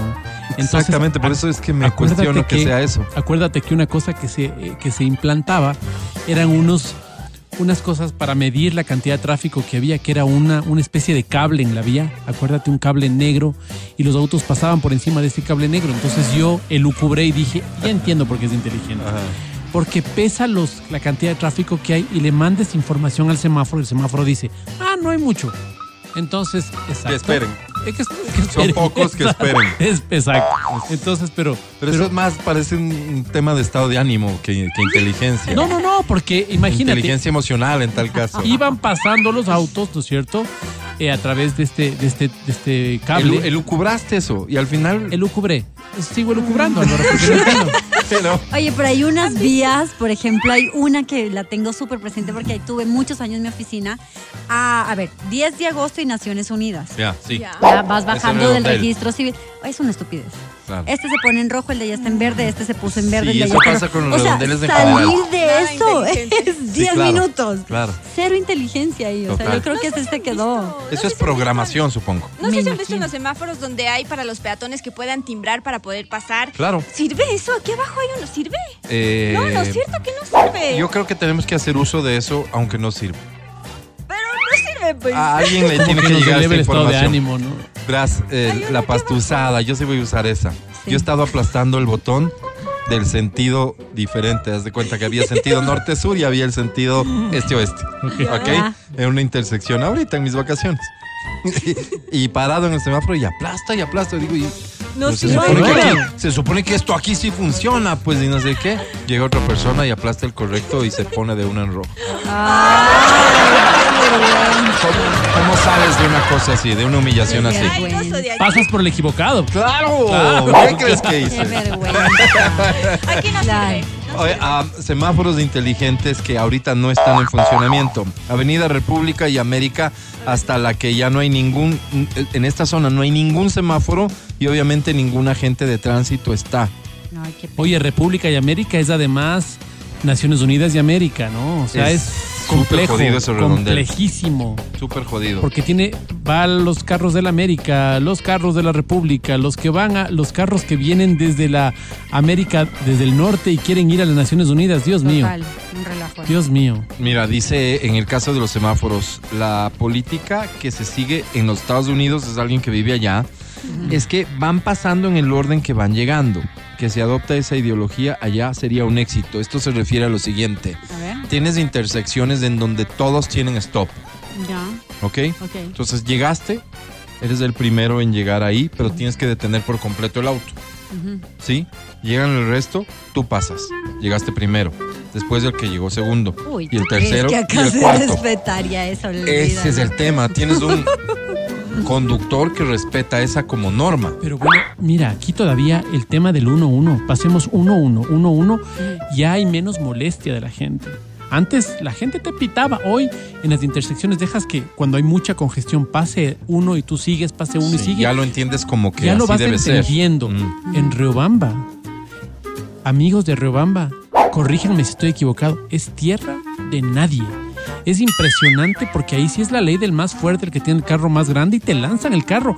Y si lanzándote el carro te chocan, te atropellan, no pasa absolutamente nada. Las señoras, las viejitas cruzando la calle corriendo. Porque los, los- las personas de los autos aceleran más. Oye, Es una locura. en los redondeles también hay que saber en qué país usas el redondel, porque en México es totalmente diferente cómo se usa, ¿no? Entonces acá normalmente tú, tú llegas y como que das prioridad todo derecha. Allá es diferente, o sea, como que no tienen prioridad lo- los que están... Era, era algo rarísimo, o sea, me explicaban, el- la pero... lógica del redondel es el que tiene prioridad es el que está dentro. Sí, sí, pero, pero ¿No vas cierto? dando el paso a la derecha. O sea, llegaste tú y, y tienes prioridad. En México era todo al revés. O sea, yo me acuerdo, no, no te lo sé explicar bien. Si alguien ha vivido en México que nos explique cómo es, pero me acuerdo que era. Yo sentía que todo iba como, como en ¿A- otro sentido. Y me lo explicaron, pero ya no lo sé explicar bien. Si alguien ha vivido en la Ciudad de México, que nos explique cómo es el tema de los redondeles Alguna allá. lógica diferente. es que es totalmente diferente. Y dije, uy, yo, yo acá manejando me chocan o choco a alguien. ¿Qué tienes ahí, Amé? Guillermo Abad, eh, Abad, ex secretario de Movilidad, había dicho hace poco, de hecho el mes pasado, que el proyecto en referencia se llama Orquestador de la Movilidad. Consiste en sensorizar la ciudad con portales con cámaras lectoras de placas y chips o tags de radiofrecuencia para medir los flujos de tránsito. También tienen contadores de personas y bicicletas para medir los flujos de personas y bicis. Los lectores o sensores también permiten determinar los orígenes de los orígenes destinos de las personas y vehículos. Wow, claro, porque tienes una ruta que es la que siempre usas. O sea, es que tecnología hoy debe existir. Claro. En eso estemos claros, ¿no es claro, cierto? Eh, ¿Debe ser costosa? Debe ser costosa. Sin duda, sí. Eh, ¿Estaremos en condiciones de hacerlo? ¿Habrán créditos allá afuera para que se pueda hacer una cosa de estas? Probablemente sí. Es cuestión de que alguien como autoridad decida priorizar la movilidad de la ciudad por encima de otras cosas. Lo único que cabe la pena recordar es que Quito, al priorizar la movilidad, me refiero a priorizar porque cuánto se destina del presupuesto de la ciudad a intentar resolver esto, lo hizo. Cuando tomamos la decisión de tener un metro, lo hizo. Eso, eso es plata que se pudo haber utilizado en un montón de cosas. Por eso había gente que se oponía al proyecto del metro y decía es demasiado costoso y no va a resolver. Claro, una ciudad con metro tiene otras expectativas y otras Claro. posibilidades, pero como que Quito tiene mucha capacidad o de endeudamiento o recursos para emprender en otro proyecto de gran magnitud, eso sí, hay que quitarnos de la cabeza y no dejarnos de engañar por nadie que venga a decirnos eso porque no es real. La- el, el presupuesto de Quito se tiene que destinar a pagar el metro que aún no usamos, básicamente. Qué bestia. Miren, Así la es. Secretaría de Movilidad, tras un recorrido realizado por diferentes sectores de la ciudad, eh, Diario Expreso constató que los semáforos no funcionan sincronizados y así lo corroboró el alcalde de la ciudad, Pavel Muñoz, quien informó que solo el 70% están coordinados. Imagínate, o sea, ahí hay tarea eh, manual que hacer. O sea, hay que meter al experto en sistemas de coordinación de semáforos a que haga su trabajito. ¿Cuánto, cuánto será? ¿Una semana, dos semanas, un mes, dos meses? Ojalá ya estén trabajando. Suscríbete. Este es el podcast del show de la papaya. Jaime Iván Cabies ha vuelto a hacer noticia, El Nine, lamentablemente. El Nine, su apodo, en efecto sí. Lamentablemente ha vuelto a hacer noticia, no por nada deportivo, sino por, em, por un escándalo en la vía pública que hoy lo tiene preso. Pero el escándalo va más allá del que él protagonizó, porque es un escándalo que involucra a tres efectivos de la Policía Nacional que, eh, según el criterio de muchos, me sumo, han actuado de manera absolutamente desproporcionada, olvidándonos de quién sea, del otro lado, de quien sea. Han actuado de manera desproporcionada en función de las circunstancias. Entonces el video, este que hoy todos lo habrán visto, todos quienes saben de quién se trata se habrán interesado por ver un video en el que él está en media calle, ¿no es cierto? Sometido por completo, por, primero por su estado etílico, vamos a dejarlo hasta ahí, y segundo porque son tres gendarmes policiales los que están sometiéndolo a él, ¿no es cierto? No hay forma de que él haga nada, más allá de que pueda intentar, en fin, es agredido eh, eh, eh, brutalmente, utilizan el término, brutalmente, le pegan en el suelo y demás a una persona que podía haber sido neutralizada de cualquier otra forma siguiendo procedimientos. Y seguramente ahí está el detalle. ¿Existen procedimientos? La respuesta es sí. ¿Estos agentes conocen los procedimientos? La, respuesta debería ser sí. ¿Ejecutaron los procedimientos según Leo? No. Entonces, ¿es necesario todo esto? No. Y ahí nace una crítica a la institución con la que tampoco estoy de acuerdo, porque evidentemente no son las mismas circunstancias cuando les dicen, ah, pero si se tratara de un tal o un cual, refiriéndose a un miembro de alguna banda de crimen organizado, no actúan igual. No, no, ¿cómo, ¿cómo van a actuar igual con tipos que están mejor armados que ellos? O sea, por eso digo, no comparto la crítica. Pero que hay desproporción en la forma en que actúan, y esto nada tiene que ver con quién sea eh, eh, el, eh, Caviedes, evidentemente sí. Y lo único que cabe aquí, no cabe más, es que si Jaime Iván Caviedes hizo algo por lo cual tiene que pagar algún tipo de culpa, o sea, ah, que tiene que estar en prisión, a que este fue el delito que cometió, la infracción que cometió, y esta es la sanción, que se le imponga la sanción y que la cumpla. También los agentes de policía. Si es que ellos no siguieron los procedimientos que correspondían a una situación así, también deberían tener un procedimiento administrativo. Y aquí viene el detalle clave de todo esto, porque hay quienes dicen, ¿y luego cómo les exigimos que actúen en otros casos? Si cuando lo hacen, ellos son los sancionados. Entonces no es una discusión fácil de llevar, de ninguna manera, y no debe ser llevada por la popularidad o el cariño que uno le tiene al supuestamente afectado, o por la animadversión que uno le puede tener a esta policía. Es un tema muy delicado porque en efecto, si esta persona no fuera Iván Caviedes, si esta persona a quien hubiese agredido es a ti o algún amigo o familiar tuyo, porque dicen que Jaime Iván se bajó a cuatro a golpes antes de esto, tal vez pensarías diferente. Si esa persona constituiría un riesgo, y eso no lo sabemos. Sabemos que no constituye un riesgo porque es Jaime Iván Caviedes. Y si es cualquier otra persona desconocida, no, no es sencilla la discusión, Pero- pero ¿sabes evidentemente. Hay, hay, una, hay un concepto que es el reduccionismo. Y el reduccionismo es la fácil, ¿no? O sea, yo soy socialista, entonces ándate a Cuba. O sea, no es un argumento, es una tontería. Es una tontería. Yo puedo estar donde yo quiera, pero yo pienso así. Entonces, cuando aquí dices, oye, no nos critican porque porque somos blandos, nos critican porque somos duros, mejor ya no hacemos nada. Entonces tienes una policía blandengue ahí que no es capaz de, de, de- de velar por nuestra seguridad. No, no es así. Solo te pido que hagas las cosas bien. Sí, imagínate el médico, ¿no? El médico que tal, tal vez ahí cometió alguna, alguna cosa que no compromete la vida del paciente, sino comete algún error como dejarle un hematoma producto de poner una inyección. Y la- alguien dice, ¿por qué este enamorado aquí? ¿Sabe qué? Mejor ya no pongo nada, si no me dicen nada, ya. Y verán quién les pone las inyecciones. Ya, yo cuando tenga que salvar vidas de deber a otros. Sí, sí, sí. No, no es una respuesta. Pero la espérate, respuesta es, hazlo bien. Pones el ejemplo correcto, Mati. L- los profesionales médicos, desde que se modificaron ciertas normas legales en el país, hay ciertas cosas que ellos tienen que tomar mil previsiones antes de hacerlas, porque podrían ser, en efecto, objetos de algún tipo de demanda Mala por cosas que no necesariamente tienen que ver con ellos o por riesgos lógicos de cualquier intervención. O sea, hacerlo bien a criterio de quién, pues. Si el tema es que hay alguien que está administrando Como tú dices de esa norma. Es que hay alguien que administra la norma, porque entonces, ah, el uso progresivo de la fuerza. ¿En qué circunstancias lo debo usar? Ah, cuando represente un riesgo. Siempre va a haber un factor subjetivo que juzgar. Aquí esto se resume en mucho porque es Jaime Iván Caviedes. Mm. Y sabes que es un tipo, la, la gente que lo conoce, que ha tenido la policías no posibilidad de compartir, ah, no sabían Ah, quién no, es. sí, sí. Eso Pero dicen que ellos. Pero qué bueno que sea así. Pero qué bueno que sea así, Sí. porque lastimosamente si no es un Porque Jaime Iván Caviedes. Esto no trasciende. esto no trasciende. Pero lo que voy es que una vez que trasciende, tú sabes que es un tipo que no iba a dispararles, tú sabes que es un tipo que no es, que, que no constituye un riesgo. Che, es que a todo hay que tener pinzas con lo que dice. Aparentemente sí constituye un pequeño riesgo, ¿no? Porque se bajó a cuatro personas a golpes. O sea, Jaime Iván se tiene una fama de ser un puñetazo. ¿Y sé qué? Se robó un pincho. Y se comió un pincho inició- sin pagar. Sí, por eso empezó, de hecho, todo. O sea, está bajo el efecto de, de- de- de- alcohol y quién sabe qué más. Tenía- procediendo como procede una persona que no está en sus cabales. Ese es Jaime Iván Caviedes, lamentablemente. Esa es la otra parte del problema. Una estrella del fútbol. ¿Y por qué digo estrella del fútbol?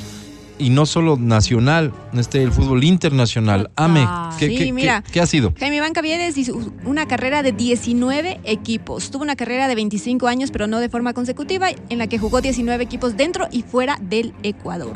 De hecho, su última vez que empezó a sonar su nombre fue en junio 26, porque a través de las redes sociales anunció que tenía ya planes de tener un partido de despedida. Ya es hora de descansar, de tener estabilidad en todos los sentidos y dejar de pensar que me faltó algo por hacer en el fútbol. Tal vez sea un último partido. Eso marcará para mí el sentirme tranquilo y contar con el hecho de haber cumplido, mencionó Jaime Iván Cavieres en junio. Aún falta por conocer más los detalles de la despedida. Quizás después de toda esta polémica sal- salga una ayuda, ¿no? Puede, Seguro. puede ser para que salga la fecha. El debut de Jaime Iván Caviedes fue con Emelec en 1995 con 18 años, pero fue en 1998 donde se inmortalizó su nombre al haber anotado 43 goles en 39 partidos. Fue el con goleador del mundo en ese año. Qué loco. O sea, el, que, el jugador que más goles hizo en ese año en el mundo.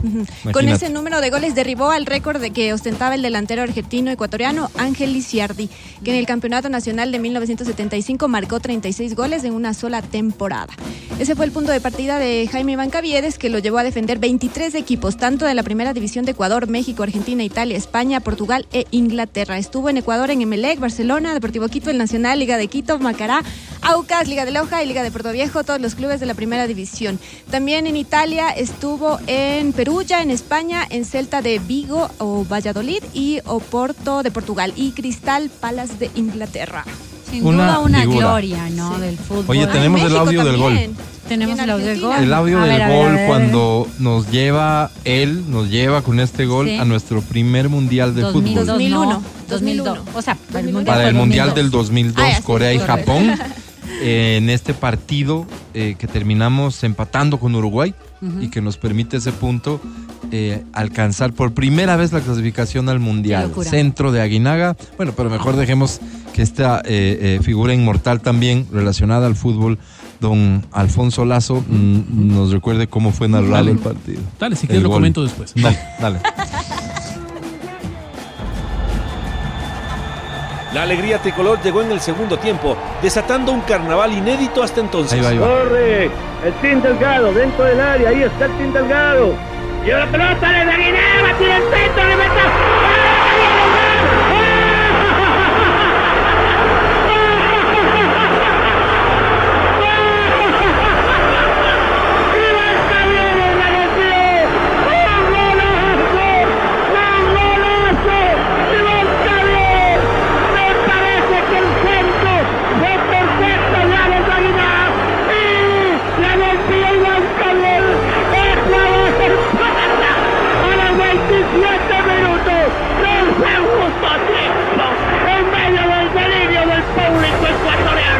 Así fue como un 7 de Ah, noviembre. qué de locos.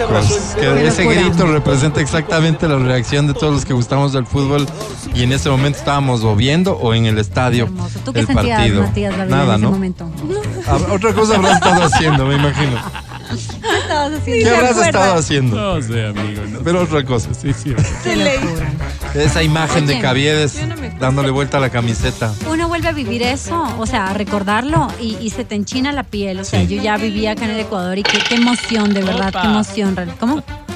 Qué emoción, ¿no? Sí, sí, es que es una emoción que te puede Pero llevar a ese sí, punto. sí me da, por ejemplo, a mí tristeza, porque viendo las imágenes, yo creo que todas las hemos visto eh, en este fin de semana, eh, verlo así, ¿no? O sea, aparte de cómo lo hayan tratado la policía, si él fue o no culpable, lo que sea, ver que una estrella que tuvo esa magnitud, ese alcance, termine como en esa situación, sí te da Y pena. por donde lo quieras ver, porque O sea, dice- popularidad, Es un tipazo. Dinero. Quien- quien- quienes tenemos la oportunidad de conocerlo en persona, es un gran tipo, es una persona carismática, sencilla, eh, decimos nosotros generoso, botaratas, o sea, no se mide. Mira, yo me acuerdo mucho. una, ya estando mal económicamente, porque todo eso es público, todos sabemos que él no Sí. manejó bien sus finanzas. Alguna vez se le pidió para una fundación unas sillas de ruedas y él las ofreció. Eh, sabíamos que no, o sea, decíamos, ¿cómo, ¿cómo se va a ofrecer el hacer esto y todo? Eh, lo hizo, cumplió, cómo habrá movido sus fichas, su Ujú. gente que lo quiere, que lo apoya todavía, y cumplió. Ese es Jaime Iván Caviedes, Sí. obviamente. Y tenemos la otra parte de que alguien que tiene sus problemas con su, con su tema de, de- de la bebida, de, de sí, de adicciones. sus adicciones, sí. Y es triste ver esto, porque no es como queremos que se vaya quedando una imagen, sobre todo en nuestras nuevas generaciones y que conozcan a esta ex gloria del fútbol. Que no es la única y que evidentemente Sí, no pasa solo en Ecuador. Sí, Esto hay total. casos lamentables en, el mundo entero de, de- de personas que llegaron a tener mucho en todo sentido y que se quedaron en nada porque fueron víctimas de, y lo pongo en esos términos, víctimas de cualquier tipo de adicción. Total. Esto que, esto que decimos, que, que dice el Angie, que dije yo antes, de ninguna manera significa lo que, lo que incluye este mensaje, que dice, por lo que argumentan, las personas que tienen algo de fama o, o por ser populares pueden matar, robar, están sobre los demás y sobre la ley, no. Por eso comencé diciendo yo que cualquier infracción que él haya cometido tiene que ser sancionada, castigada y él tiene que cumplir con esa pena, evidentemente. Total. Si es que él hizo escándalo en la vía pública, seguro hay una norma que dice, quien haga escándalo en la vía pública tendrá que tal, eso. Si él se robó un pincho, entonces en la categoría que quepa esto, tendrá que hacerlo. Evidentemente sí, evidentemente sí. Eso, eso, nadie por encima de la ley, nunca nadie, nunca nadie. El tema es, la actitud de los policías se justificaba frente a una persona, deja de lado que Caviedes, que estaba en esas condiciones, según veo a personas que saben más que tú y yo, dicen no. No, no, su procedimiento tendría que haber sido diferente. Neutralizarlo, era necesario neutralizarlo. Pues hagan lo que tengan que hacer para neutralizarlo. Agredirlo de la forma en que le agredieron no era el camino. Oye, y una cosa más. Ahora, vuelvo al comentario del Angie, ¿no? El tema que sea Caviedes nos permite visibilizar algunas cosas Claro. que tal vez no son muy visibles cuando es el vecino Lucho, cuando es la vecina tío, Catita, cuando es tu tío el chumadito, ¿no es cierto? ¿Qué se cree? Eh, nosotros tenemos una responsabilidad con el futuro. Tenemos una responsabilidad. ¿Cómo estamos encarando esa responsabilidad? Es decir, eh, ¿cómo estará viendo Alex Aguinaga esta noticia? Mm. Un tipo que estaba en la misma fila, haciendo exactamente lo mismo que, que Caviedes y que ahora, gracias a su buena cabeza, no sé, tiene un patrimonio para sus hijos, tiene, no sé. Entonces, diferente. yo creo que es importante que nosotros podamos también hacer esos análisis. Ayer hablaba con una persona y esta persona de cincuenta y pico de años me decía, amigo, creo que el plan A falló. Y yo decía, ¿y el B y el C están listos? No, amigo. Entonces, la pregunta es, tú que me estás escuchando en este momento, ¿ya tienes el B y el C? Por Mm. si acaso no funcione la... ¿Hasta cuándo hay que esperar por el A? Exacto, ¿hasta cuándo hay que Cuando es el esperar? momento de reconocer que no funcionó. Exacto. Trae esa colación algo que es muy interesante, pero en el caso de, de alguien como él, ¿no es cierto? Que fruto de una enfermedad, así entendida, la adicción, él pierde todo. Eh, no sé si caben eh, eh, los análisis de lo mal que hizo, porque si así juzgamos todo esto, evidentemente no, no llegamos a nada. Este es un tipo que a todas luces necesita ayuda. 100%. ¿no es cierto? No es ayuda económica para solventar sus necesidades de trago o de drogas si es que él consume algo de eso. No, él necesita el apoyo que se le puede dar a una persona que está atravesando una situación así.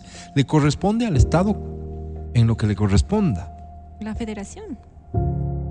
Él, de otro lado, le hizo ganar plata a un montón de gente, a un montón de marcas. Muchas instituciones también lucraron, dej- dejémoslo en esos términos, de lo que él hizo, de lo que él provocó, de su talento y de lo que eso le permitió. Las federaciones, bien dice Lame. Aquí debería, tras la evidencia de lo mal que está, porque la golpiza es lo de menos para un tipo, en serio, de lo que yo conozco el Jaime, el Jaime Iván es, puñetazo. Pasa agarrándose a golpes cada vez que puede. Y rara vez le va mal. Para un tipo que está en esas condiciones, ¿en serio necesitas vos que decisión de él siempre terminará siendo que haya gente a tu alrededor que esté dispuesta a apoyarte en los niveles que se requiere ese apoyo? ¿Están las federaciones dispuestas a hacerlo? ¿Están las empresas dispuestas a hacerlo? Amigos le sobrarán seguramente por este don de gentes que muchos reconocen en él. Yo no tengo el gusto de conocerlo más allá de una experiencia que tuve con él, de jugar fútbol con él y me pareció un tipazo. Un tipazo. Sí. O sea, en serio, un tipazo. Pero es un tipazo que tiene un problema que le lleva a esto, te repito, lo que te dije hace un rato. Si Jaime Iván no es Jaime Iván, y a quien le golpea no es a alguien, sino a ti, tú pedirías que esa persona responda por lo que hizo. Si no me equivoco, hasta estarías en condiciones de ponerle una demanda. Y lo otro ante lo cual nos debatimos en el día a día en este país, que reclama instituciones, que reclama autoridades que nos den y nos garanticen seguridad en nuestras vidas, es justamente esas instituciones irrespetadas de forma constante por los ciudadanos. Entonces no es fácil este, eh, elaborar un comentario alrededor de esto, no lo puede hacer desde los sentimientos y las emociones, pero estamos hablando de tantos problemas a la vez que tienen que ser resueltos. Ahora, un ciudadano que le falta eh, el respeto a la autoridad tiene que pagar por eso. Jaime Caviedes lo hizo, tendrá que pagar por eso. Un agente que no sigue los procedimientos deberá seguirse un proceso administrativo. Tienen que hacerlo. Y nosotros los ciudadanos tenemos que aprender a respetar las instituciones y la norma, porque si no somos otro Jaime Iván Caviedes. Oye, pero es fácil así. O sea, es fácil así. Yo te entiendo. Entiendo por dónde vas y de alguna manera te doy un. un o Un sea, poquito. Un poquito, un botito de confianza. Pero, pero esto nace del otro lado, Álvaro. De o sea, no lado. va a cambiar mientras tengamos unos pillos del otro lado ejerciendo el poder que sea, religioso, político, el que sea, de autoridad eh, policial, militar, lo que Eso sea. nos lleva a admitir que todos son eso. No, es decir, no, no. que las instituciones están llenas solo de ese tipo de personas y no, creo que sea así, pues. No, no, lo que te digo es, ¿cuándo vamos a depurar realmente? Porque es la cantaleta de siempre, ¿no? Ajá. Tenemos que depurar la policía y, el, y, el- y- y seguimos viendo caso tras caso, caso tras caso. Cuando estas personas paguen realmente, cuando les cueste, porque creo que no les está costando, no, no sé cómo funcione dentro, porque se sigue repitiendo y repitiendo y repitiendo. Si, la- si el ejemplo no viene de parte de la autoridad, si la autoridad no es consciente de que parquearse encima de una vereda, así seas policía, es una infracción de tránsito para comprar en una tienda.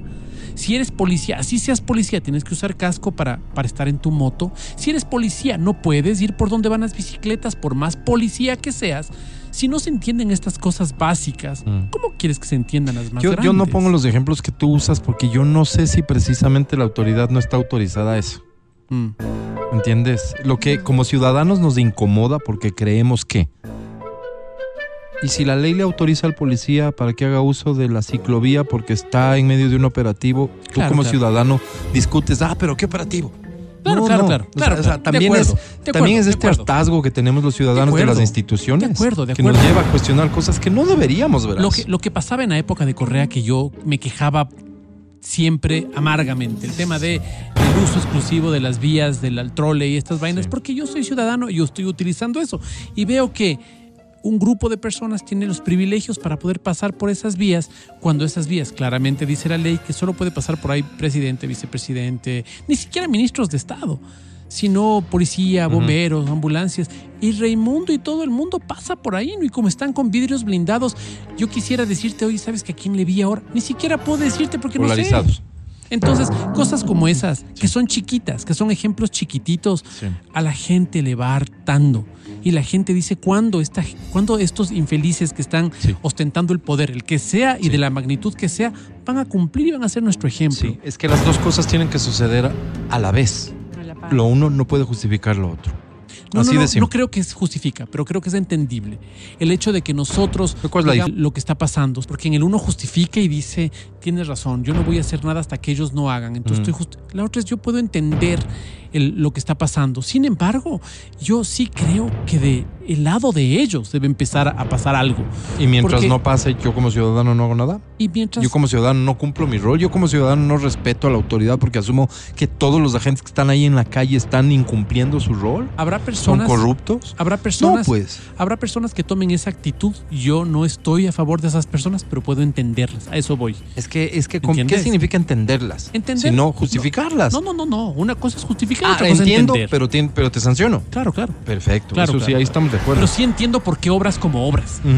¿Me entiendes? No, no, no. No te pongo el membrete de malo. Eres malo porque no cumple las leyes. No puedo entender por qué no lo haces. Mm. Si este Pero igual te señor- sanciono porque te- no las Te cumples. sanciono y debo sancionar. Muy bien, porque lo otro es, es, es mera mención, nada más. No, no tiene mayor relevancia más allá de lo personal. Em, la institución policial tiene unos retos que no alcanzamos a ver y mejor que sea así.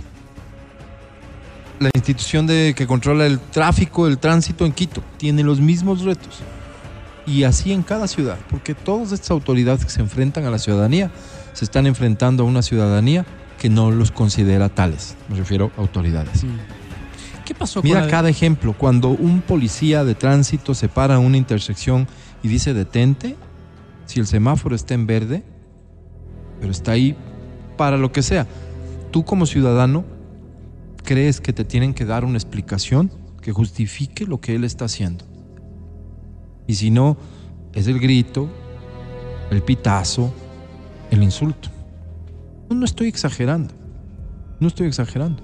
Oye, vi una cosa súper interesante. Em, tuve la oportunidad de participar en una investigación de mercado en un focus group. Y en este focus group preguntábamos algunas cosas, pero una de las cosas que nos llamaba mucho la atención entender era la actitud de personas eh, formadas, la mayor parte universitarios, con respecto a qué pasaría si la maestra de tu hijo es socialista convencida. Era un grupo de derecha. No, no estoy de acuerdo. ¿Por qué? Porque no, porque le va a adoctrinar. Entonces ahí viene toda la argumentación. No, No le va a adoctrinar, solo te va a decir, ¿sabes qué? Yo voy a votar por fulano de tal. No, si el niño le pregunta, además, no, no va a adoctrinar. No estoy de acuerdo. Después empiezas a pensar y dices, no, sí estoy de acuerdo. Tienes razón, ya. Ok, ¿y si la maestra de tu hijo es de esta otra religión? Eh, no, no estoy de ¿Por qué no estás de acuerdo? Entonces es impresionante como la gente salta inmediatamente y salta la descalificación. Increíble. Después, ¿qué pasa si la maestra es trans? ¿Qué pasa si la ma No, no es que Todo no lo que sea diferente a ti. Todo lo que sea diferente y lo Sí. combates con una, con una violencia Sí. que antes no había. Esa violencia muy de redes La sociales. conclusión de este estudio es que somos menos tolerantes hoy. Sí, hay mucha más violencia, ¿sabes? Pero la violencia, la violencia se está, está empezando a apoderarse de la Y conversación. la respuesta a eso, nuestra. y la respuesta a eso lamentablemente sucede en algunos países. El Salvador, por ejemplo. Claro. Es el ejercicio de la autoridad de una manera absoluta y no importa si es que en ese Me voy cargando otros. exactamente Claro. cometo alguno que otro error. Esa es la respuesta de la sociedad, es que incluso en el Ecuador admiramos, ojo. Claro. Ese es el riesgo en realidad de todo eso. claro, Oye, solidaridad total con, con, con, con Jaime Iván Cavías del ser humano porque es alguien que tiene problemas y necesita ayuda.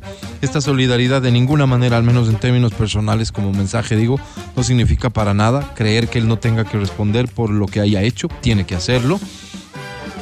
y solidaridad también al final con estos policías que probablemente solo son, solo son, y probablemente digo, solo son el resultado de una formación no lo suficientemente buena, profunda, para cumplir su rol, que les lleva a cometer este tipo de excesos. Si lo que son es gente abusiva, que cree que puede hacer lo que le da la gana porque tiene un uniforme, evidentemente esa solidaridad está de más. Pero en cualquier caso, ellos también tienen que ser sometidos a un procedimiento disciplinario porque no han hecho lo que tenían que hacer. Pero la sociedad tiene unos retos terribles. Ciudadano, esa relación ciudadano-autoridad está tan rota, tan rota, o sea, tan poco respetuosos somos que podemos llegar a escenas realmente dramáticas y la autoridad hace lo que está llamada a hacer con cualquiera de nosotros cuando nos portamos malcriaditos. Así que intentemos controlar nuestro, nuestro accionar también. Estás escuchando el podcast del show de la papaya de Exa Hey!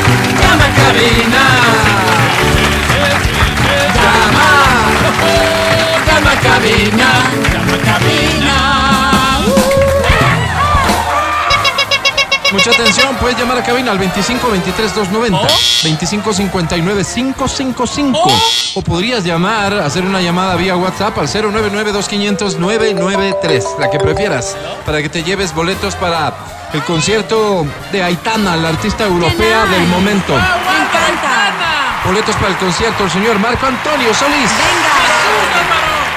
Boletos para el show de Floricienta, se acerca la fecha también. Boletos para el concierto de Crux en Karnak. Tenemos boletos al cine, tenemos los paraguas de XFM, las bolsas para basura en el auto de Exa FM también. Todo esto puede ser tuyo aquí y ahora sí, porque da inicio.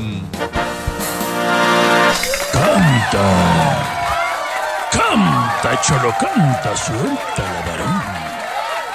Muy bien, damas y caballeros, vamos a arrancar con esta canción, esperamos que la aproveches. Hemos decidido que tiene que ser muy fácil, mucho, y es así de fácil. Como tú Dice, eres, eh, Matías. dice así. A ver. Ay, ¿cómo te va, mi amor? Muy bien. Así se llama la canción. Ah, perdón. Ya, Es de Pandora. más huevito, mi amor. ¿Quién se anima? Un abrazo. Chao. Te escuchamos, ¿cómo dice? Qué sorpresas de la vida. Encontrarte en plena calle. Una chispa en mi equilibrio dinamita que falló. Cantas hermoso. Fuerte. te encontré un poco más flaco. Fue mirarte y sorprenderme te creías un olvidado ¿Y qué? otra vez me equivoqué ¿Quieres saber algo en particular? ¿Cómo te va, mi amor? ¿Cómo te va? En el silencio la pregunta entre tú y Se va yo. apagando, se va apagando. Sí, hay que cambiar pilas. Eres feliz y bien, sin engañar. Porque a mi puerta el amor nunca Oh, volvió. se va a morir, Álvaro. Dile que apláudele, por favor. Está Un aplauso fuerte. Qué bonito. Nada más el tempo. Un poquito que corregir en el tempo, ¿El de por lo demás. batería? Perfecto. Bienvenida. ¿Cómo te llamas? Pati Yumikinga, Patti, bienvenida. Un placer saludarte. ¿Cuántos años tienes, Patti? 46. ¿A quién quieres mandar un saludo muy especial el día de hoy, Día de la Sensualidad? Puta, la persona más sensual que conozco en las redes. Sí. ¿Quién, Mati? Ajá. Matías Dávila, Mr. Sensual. Mentira, al señor Árbolo, Álvaro Rosero. A ver, no, repite y, de- nombre. y- y a, y a un lado, a un lado. ¿Cómo, cómo? Hay full gente. Ah, es que estás como mucha gente ahí, ¿no? Le cholaste, Álvaro. Ok, está bien. Patti, querida, ¿qué premio buscas? Ya ganaste, obvio, por la mención que hiciste. Ah, ¿Qué pero- premio? A ver, veamos, creo que quiero ir a Marco Antonio Solís. Ya Eh. está para mi edad. ¿Sería un problema si vamos juntos? No, ninguno. Ya fuimos juntos a uno. ¿Sí? ¿A cuál fuimos? Al concierto de Diego Torres hace mucho. Tú ganaste, tú ganaste el chance de conocer a Diego Torres. Ajá, sí. Sí, sí es cierto, Pati. Y yo te abracé y te besé y dijiste, no era mí, era Diego Sí, Torres. Sí, recuerdo eso. De hecho, de hecho, después tuve que pagar una multa por lo que hicimos. En un lugar público, Pati. Como brazo de mendigo. Pati, este, es obvio, insisto, ya ganaste, te presento a la academia Mira, por no mero cierto, trámite, La ¿no? academia, la academia es cruel. Me puede quitar la sonrisa en dos segundos. No pido más.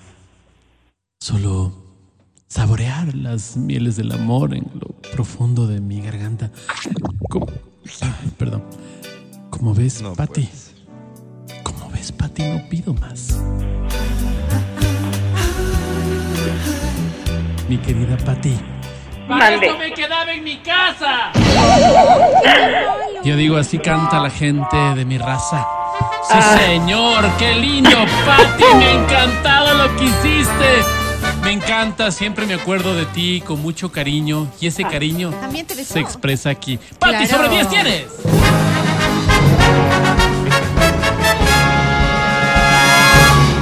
Menos, One, Undre.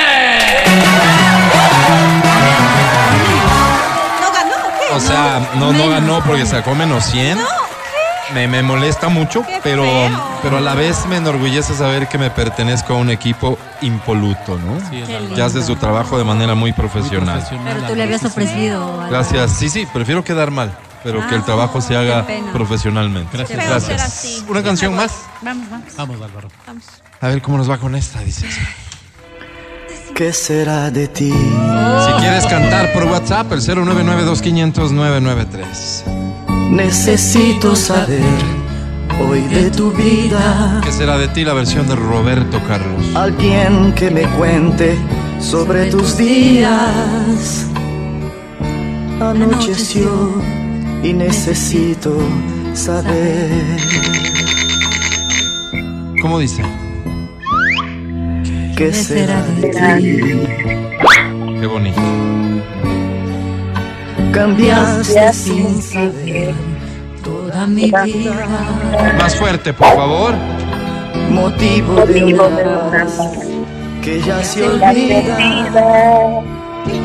No sé si gusto más de mí o más de ti. Te escuchamos a ti. ¿Cómo dice? Que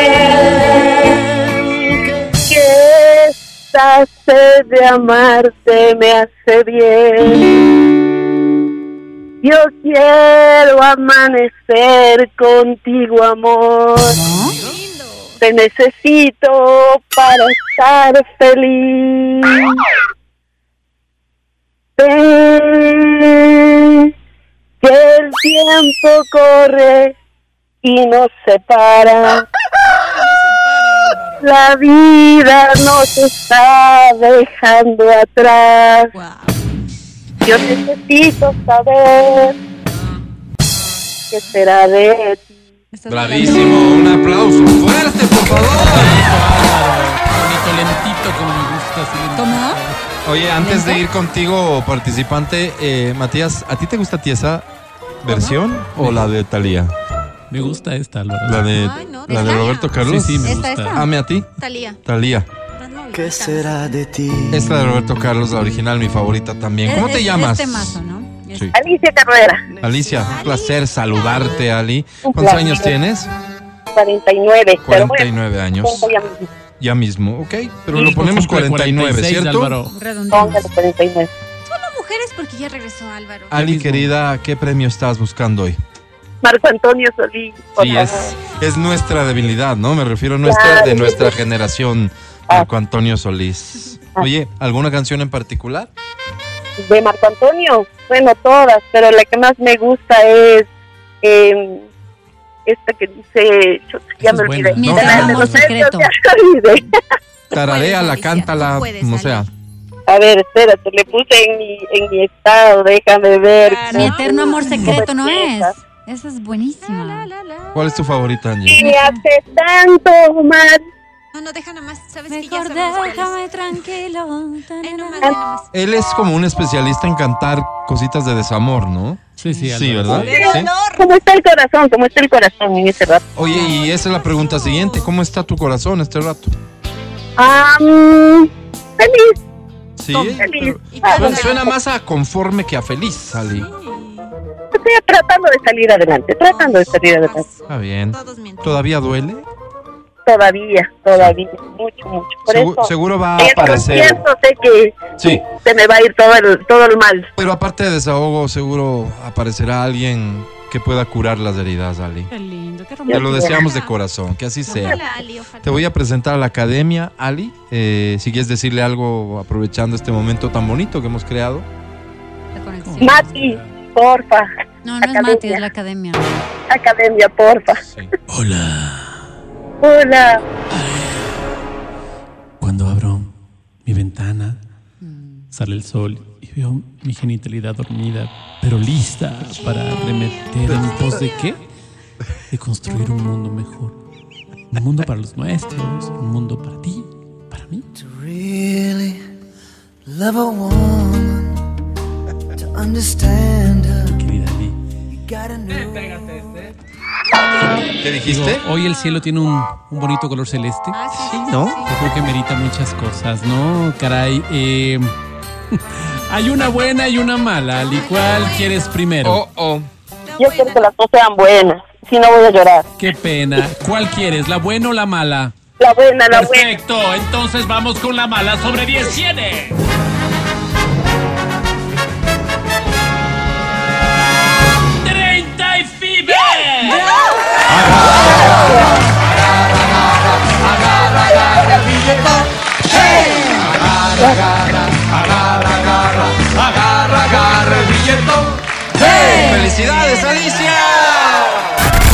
Canta Cholo Canta es un producto original del show de la papaya que entrega premios como ningún otro segmento de radio y que te pone cara a cara con el éxito y la fama. Sí, probando micro. 1, 2, 1, 2, 3. Canta Cholo Canta. 1, 2, 3, 14. Sí, sí. Hola, hola, probando. 1, 2. Hola. Al aire. Verónica Rosero, Amelina Espinosa. Matías Dávila Angie Parra. y Álvaro Rosero. Es el día de la sensualidad y no tuvimos tiempo de hablar de la sensualidad. ¿Qué es para ti sensual en otra persona?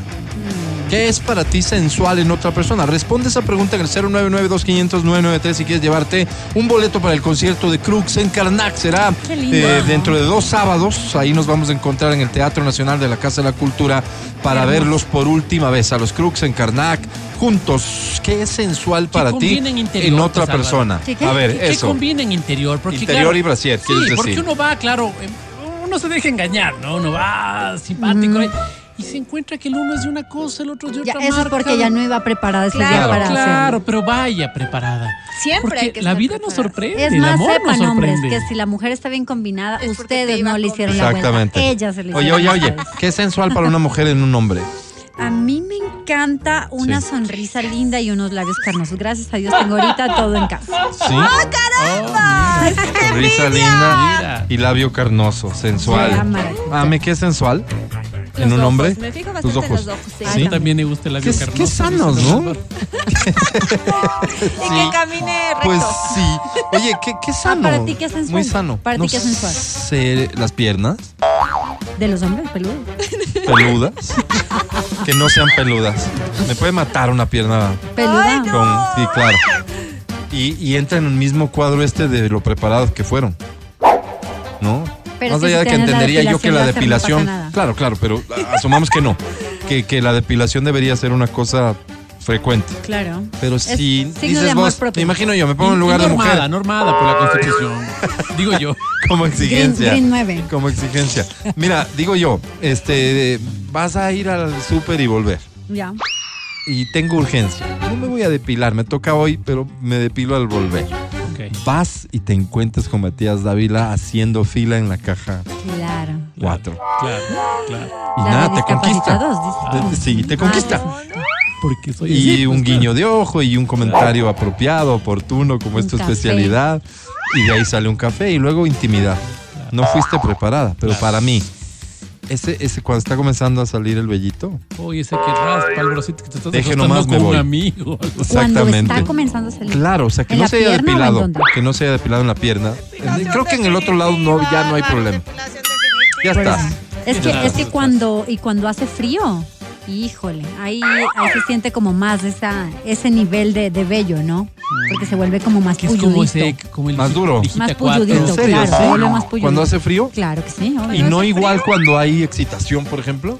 No, No, no funciona igual. porque Sí, la temperatura. Amelina grita, depilación definitiva. Sí, Alvarito, por favor, Ya, actualízate. Forever. Por favor. Ya las que todavía no están con depilación definitiva. Sí, están fuera. están ¿Cómo out. funciona eso? Que te haces el tratamiento de depilación definitiva. Ya no te Y eso sale, se hace ¿no? con láser. Exactamente. Y no te vuelve a salir. Seis, ocho sesiones, ya no te vuelve a Por salir. cada área del cuerpo. Para el bikini 2, para que funcione. Te, Ah, te debes mira. hacer un retoque después de un tiempito. Y un tiempito es. Es, por ejemplo, puede ser al año, así. Pero al- no sale nada, Nada, se queda así. nada. El La poro se cierra, se acabó. Nada, se ¿Sí? cierra, sí. ¿no? ¿En serio?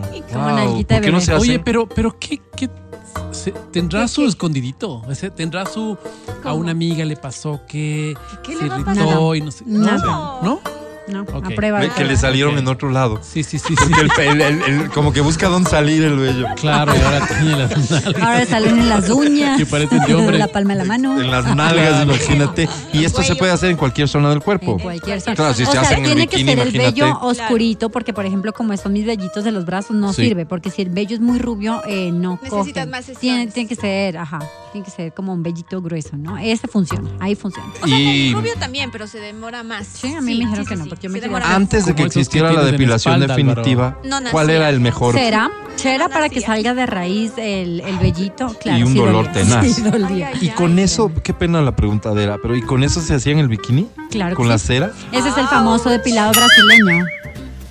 Y no te digo ahí en el Y monte no, era de mejor, Venus, y no era mejor agarrar una máquina de afeitar y. porque ahí quedan pulluditos como a ti no te gusta. Wow. Ah, qué interesante, mira. qué Mira todo el interesante. trabajo que se Esto- toman las mujeres Oye, pero para. claro, pero claro, es después No, de y eso. a ver, espérate, espérate.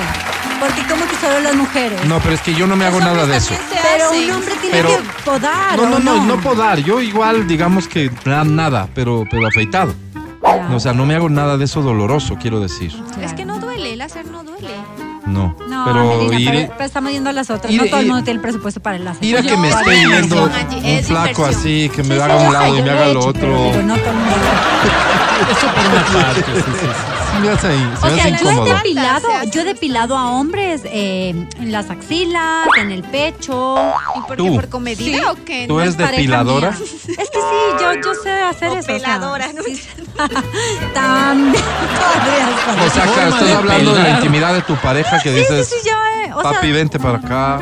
Claro, no, Eso hasta, no me gusta. hasta, hasta en, en familia, a mis primos les saco el toco en las axilas y todo así rápido, rápido. Sí, sí, sí, claro. que sí. ¿Con qué? ¿Con qué? Depilarle las axilas con cera. Me encanta, o sea, como que tengo ¿Ves la ese cara de fetiche dolor? de- Claro que sí, me Maltratar encanta a la maltratar a la gente. Sí. Rápido, Eso respira. tiene que ser como de imprevisto, pum. Pum, claro que sí.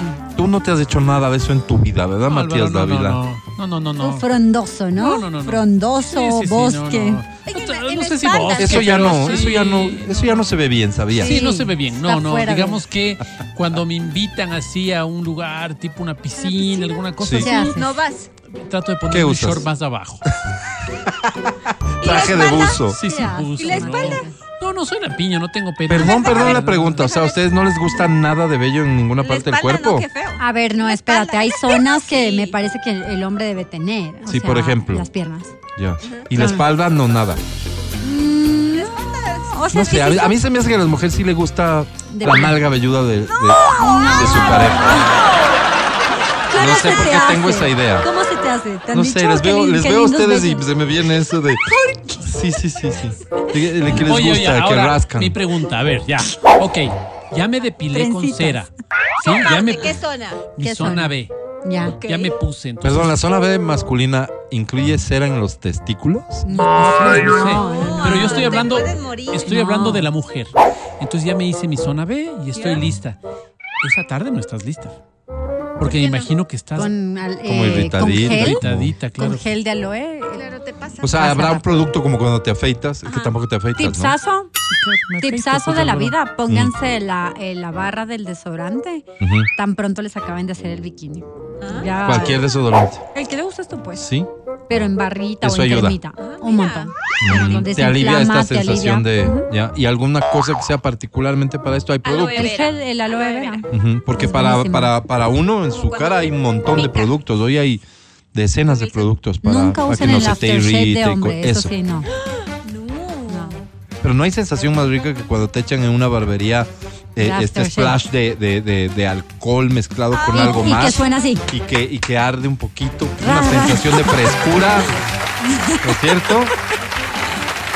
Claro, sí, para, para echarte vientito con la secadora. después del que vibra. Sí, ¿Sí te han exacta, hecho? por supuesto. Sí, es parte del ritual. ¿Qué es eso? Claro. Oye, oye, el oye. masaje que vibra en En el, cuello. espalda. en el Otra cuello. pregunta, otra pregunta, otra pregunta. A ver. Al final Ya. feliz, creo que Cuando no. tú te vas a hacer el depilado, ¿no es cierto? Me voy yo a hacer el depilado y como el Álvaro dice, aparece el flaco ese, entonces, no sé, yo, le- yo más bien tengo confianza al flaco. ¿Al flaco? Me siento, sí, Sí. me siento que el flaco, el flaco y yo tenemos lo mismo, así que Que de alguna haga. forma sí. Mm. Ya. Eh, no me sentiría cómodo con la chica, ¿Por qué? no sé, porque es como muy íntimo, ¿no? Que no, quiere muy que, no quieres que vea tu pobreza. Posiblemente no quiero que Mira vea lo mi que pobreza. les haces pensar. Oye, oye, ¿y en, la, Claro. ¿y en las mujeres pasa igual? O sea, ¿hay algún flaco que, que está No, ahí? no. ¿Quién hace mujeres. depilación femenina? Chicas, ¿Solo mujeres? chicas. Solo A mujeres. ¿Y depilación masculina solo, Solo mujeres? mujeres ¿También? Sí. Yo he he visto que donde los hombres siempre las mujeres. depilan mujeres. Sí. Claro que sí, Para mí sería to- o sea, todo lo contrario de lo que acabas de decir. Claro, para ti es más Llegando el flaco, te te repito la escena, el flaco que coge, pone a un lado, La pone al otro, caliente. te juro que me, me sería muy incómodo. Pero en cambio no habrían de En pronto mujer- esas involuntarias, ¿no? Que en cambio sí pasa con los hombres. Cero ¿no? problema, me imagino que la mujer es profesional y sabe que eso puede pasar. Me imagino, pero te digo, es menos probable. Ah, que eso me incomoda, Por supuesto, Álvaro. Eso por me supuesto. incomoda. Claro. Bueno, claro, me incomodaría también si me llega a pasar con el flaco, ¿no? Pero sí me incomoda con Claro. la chica que me diga, ah, caramba. Ah, caramba, Miren quién se-. Y fíjate que yo conozco muchas personas de mi días. edad, hombres de mi edad, que dicen que a ellos no les gusta tanto la depilación total de la zona íntima de mujeres. Varios amigos míos de mi edad Ajá. dicen que ellos sí quieren ver alguito. Alguito, sí. Sí, como que saben decir así, vulgares como son, saben decir un bigotito. Ay, no. Un hitleriano, En serio. dices tú, un Hitler. Ajá, ajá. Ese- y yo escu- eh, me, han, me lo han dicho. Qué Sí, feo. yo soy más old school, dicen, a mí sí me gusta ver un poquito. Y eso da paso a que a reírnos, porque para nosotros la pornografía antes era ver bello público. Claro. Claro. O sea, las fotos de las revistas picantes, porque ustedes hoy tienen el internet, nosotros teníamos que comprar físicamente la revista y ahí lo que ¿no? salía era bello público. No se veía nada más. Así es, Y eso era para nosotros pornografía. así es. Así es, así ¿No? es. Era como el body paint de la época, pero. No pero lo No paint, increíble, sino con pelo. sí, lo increíble es que eso nos parecía wow. Atractivo. Ver el bello público era wow. Claro. Y, y, y abundante. Oye, lo, oye, lo Zona que B, vi una vez. Literal, así una cosa. Si cachas cómo, perdón, antes de que cuentes esta historia, si cachas cómo va evolucionando, que nadie dice nada públicamente que no nos gusta, pero como que tú vas cachando Sí. que esto ya no está en onda y entonces todo el mundo lo empieza a hacer, o sea, se buscan sus modos, pero nunca hemos llegado a un consenso de, bueno, esto es lo que está de moda, así como Mm. en la moda. Nadie Sí. lo ha dicho nunca públicamente. No, creo que no. No, pero tú te vas dando cuenta que me imagino la, la generación que tú hablas, mi- mis papás de pronto, mis Sí. tíos, 45, Gracias, 50 años. Sí.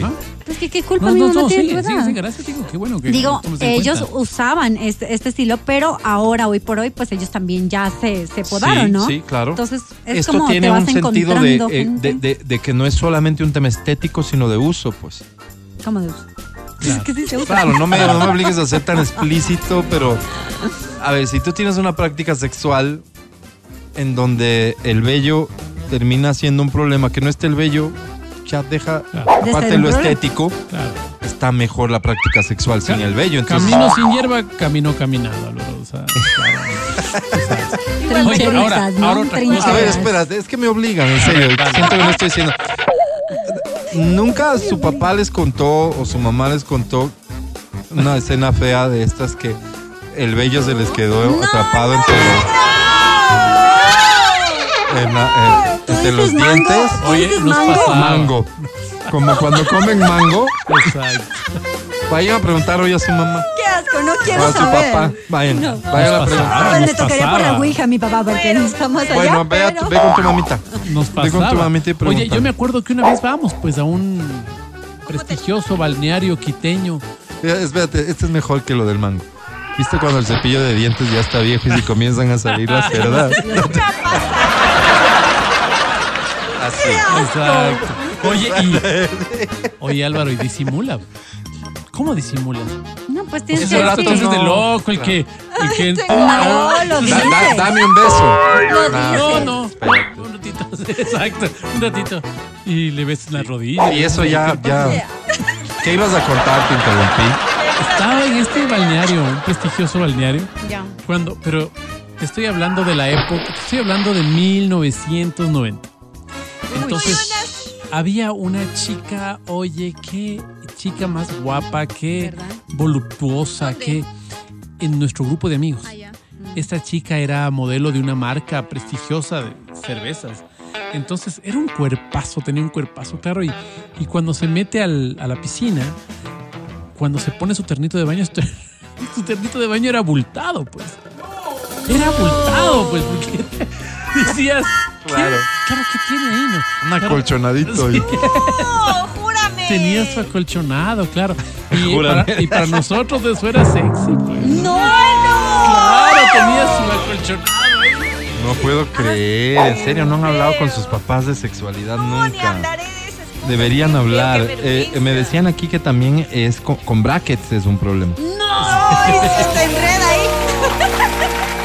Sí, sí, en serio. O sea, hay cositas que... que- Era que- el día de la sensualidad, no de la no asquerosidad. sí, claro, claro. Pero hay cositas que afectan, la, que pueden afectar la sensualidad de las personas. pregunta. Tómenlo en cuenta, ¿no? ¿Los pies les parecen sensuales, sí o no? Muy. Sí. Claro, muy. Por eso, por eso unos tacones, este, que dejen ver el pie son muy sensuales. ¿Tacones? Es que, a ver, que dejen ver los pies serían sandalias, pero Eso. es que hay, hay hombres que tienen fetiches, por Taco ejemplo. aguja con- 10. Eso te iba a decir, con botas, no ves el pie, pero el No, taco taco, el- o sea, el- evidentemente la figura se forma como se forma con los tacos, pero, pero, pero un- una sandalia taco aguja 10 y yo sé dónde comprarlas. ¿Ah, sí? Eh, A buen precio.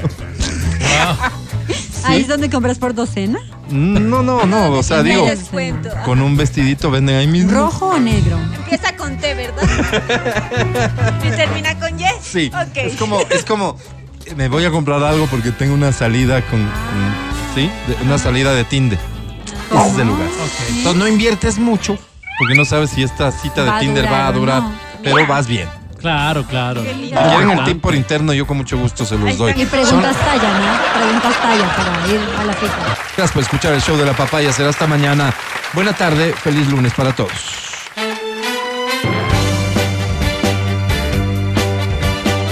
Gracias, Vale. Gracias, mi querido Pancho. Gracias, Majo. Tenemos noticias, nuestra nueva cuenta de Instagram. Mañana vamos a tener algunos juegos específicamente para nuestros nuevos seguidores de la nueva cuenta de Instagram de ExaFM. Así que ustedes pendientes. Gracias, Feli, en la transmisión en Democracia TV también. Hasta mañana. Hoy para mí es un día especial. Hoy saldré por la noche. Matías Dávila, hasta mañana, señor. Amigo querido, muchísimas gracias a ti, a las personas que nos han escuchado. Gracias, Quito. Gracias, Robamba. Gracias, Hollywood, como dicen los americanos. Hasta mañana. Angie, hasta mañana, que estés muy bien. Hasta el día de mañana, gente linda y sabiduría pura. ¿Por qué no les voy a durar toda la vida? Ya, tomen apunte, por Sí, favor. a y ver. dice así. Una conciencia limpia es por lo general una señal de que tienes una pésima memoria. Sí, estoy de acuerdo contigo. Suele pasar. Y al rato mejor. Sí, sí, sí. Ame, hasta mañana, que estés muy bien. Hasta mañana, chicos. Gracias, Alvarito, por existir. Nos encontramos mañana. Soy Álvaro Rosero, el más humilde de sus servidores. Chau, chau. Hasta mañana, bye. Hasta aquí el podcast del show de la papaya. No olvides seguirnos y habilitar las notificaciones para que no te pierdas nuestro siguiente programa.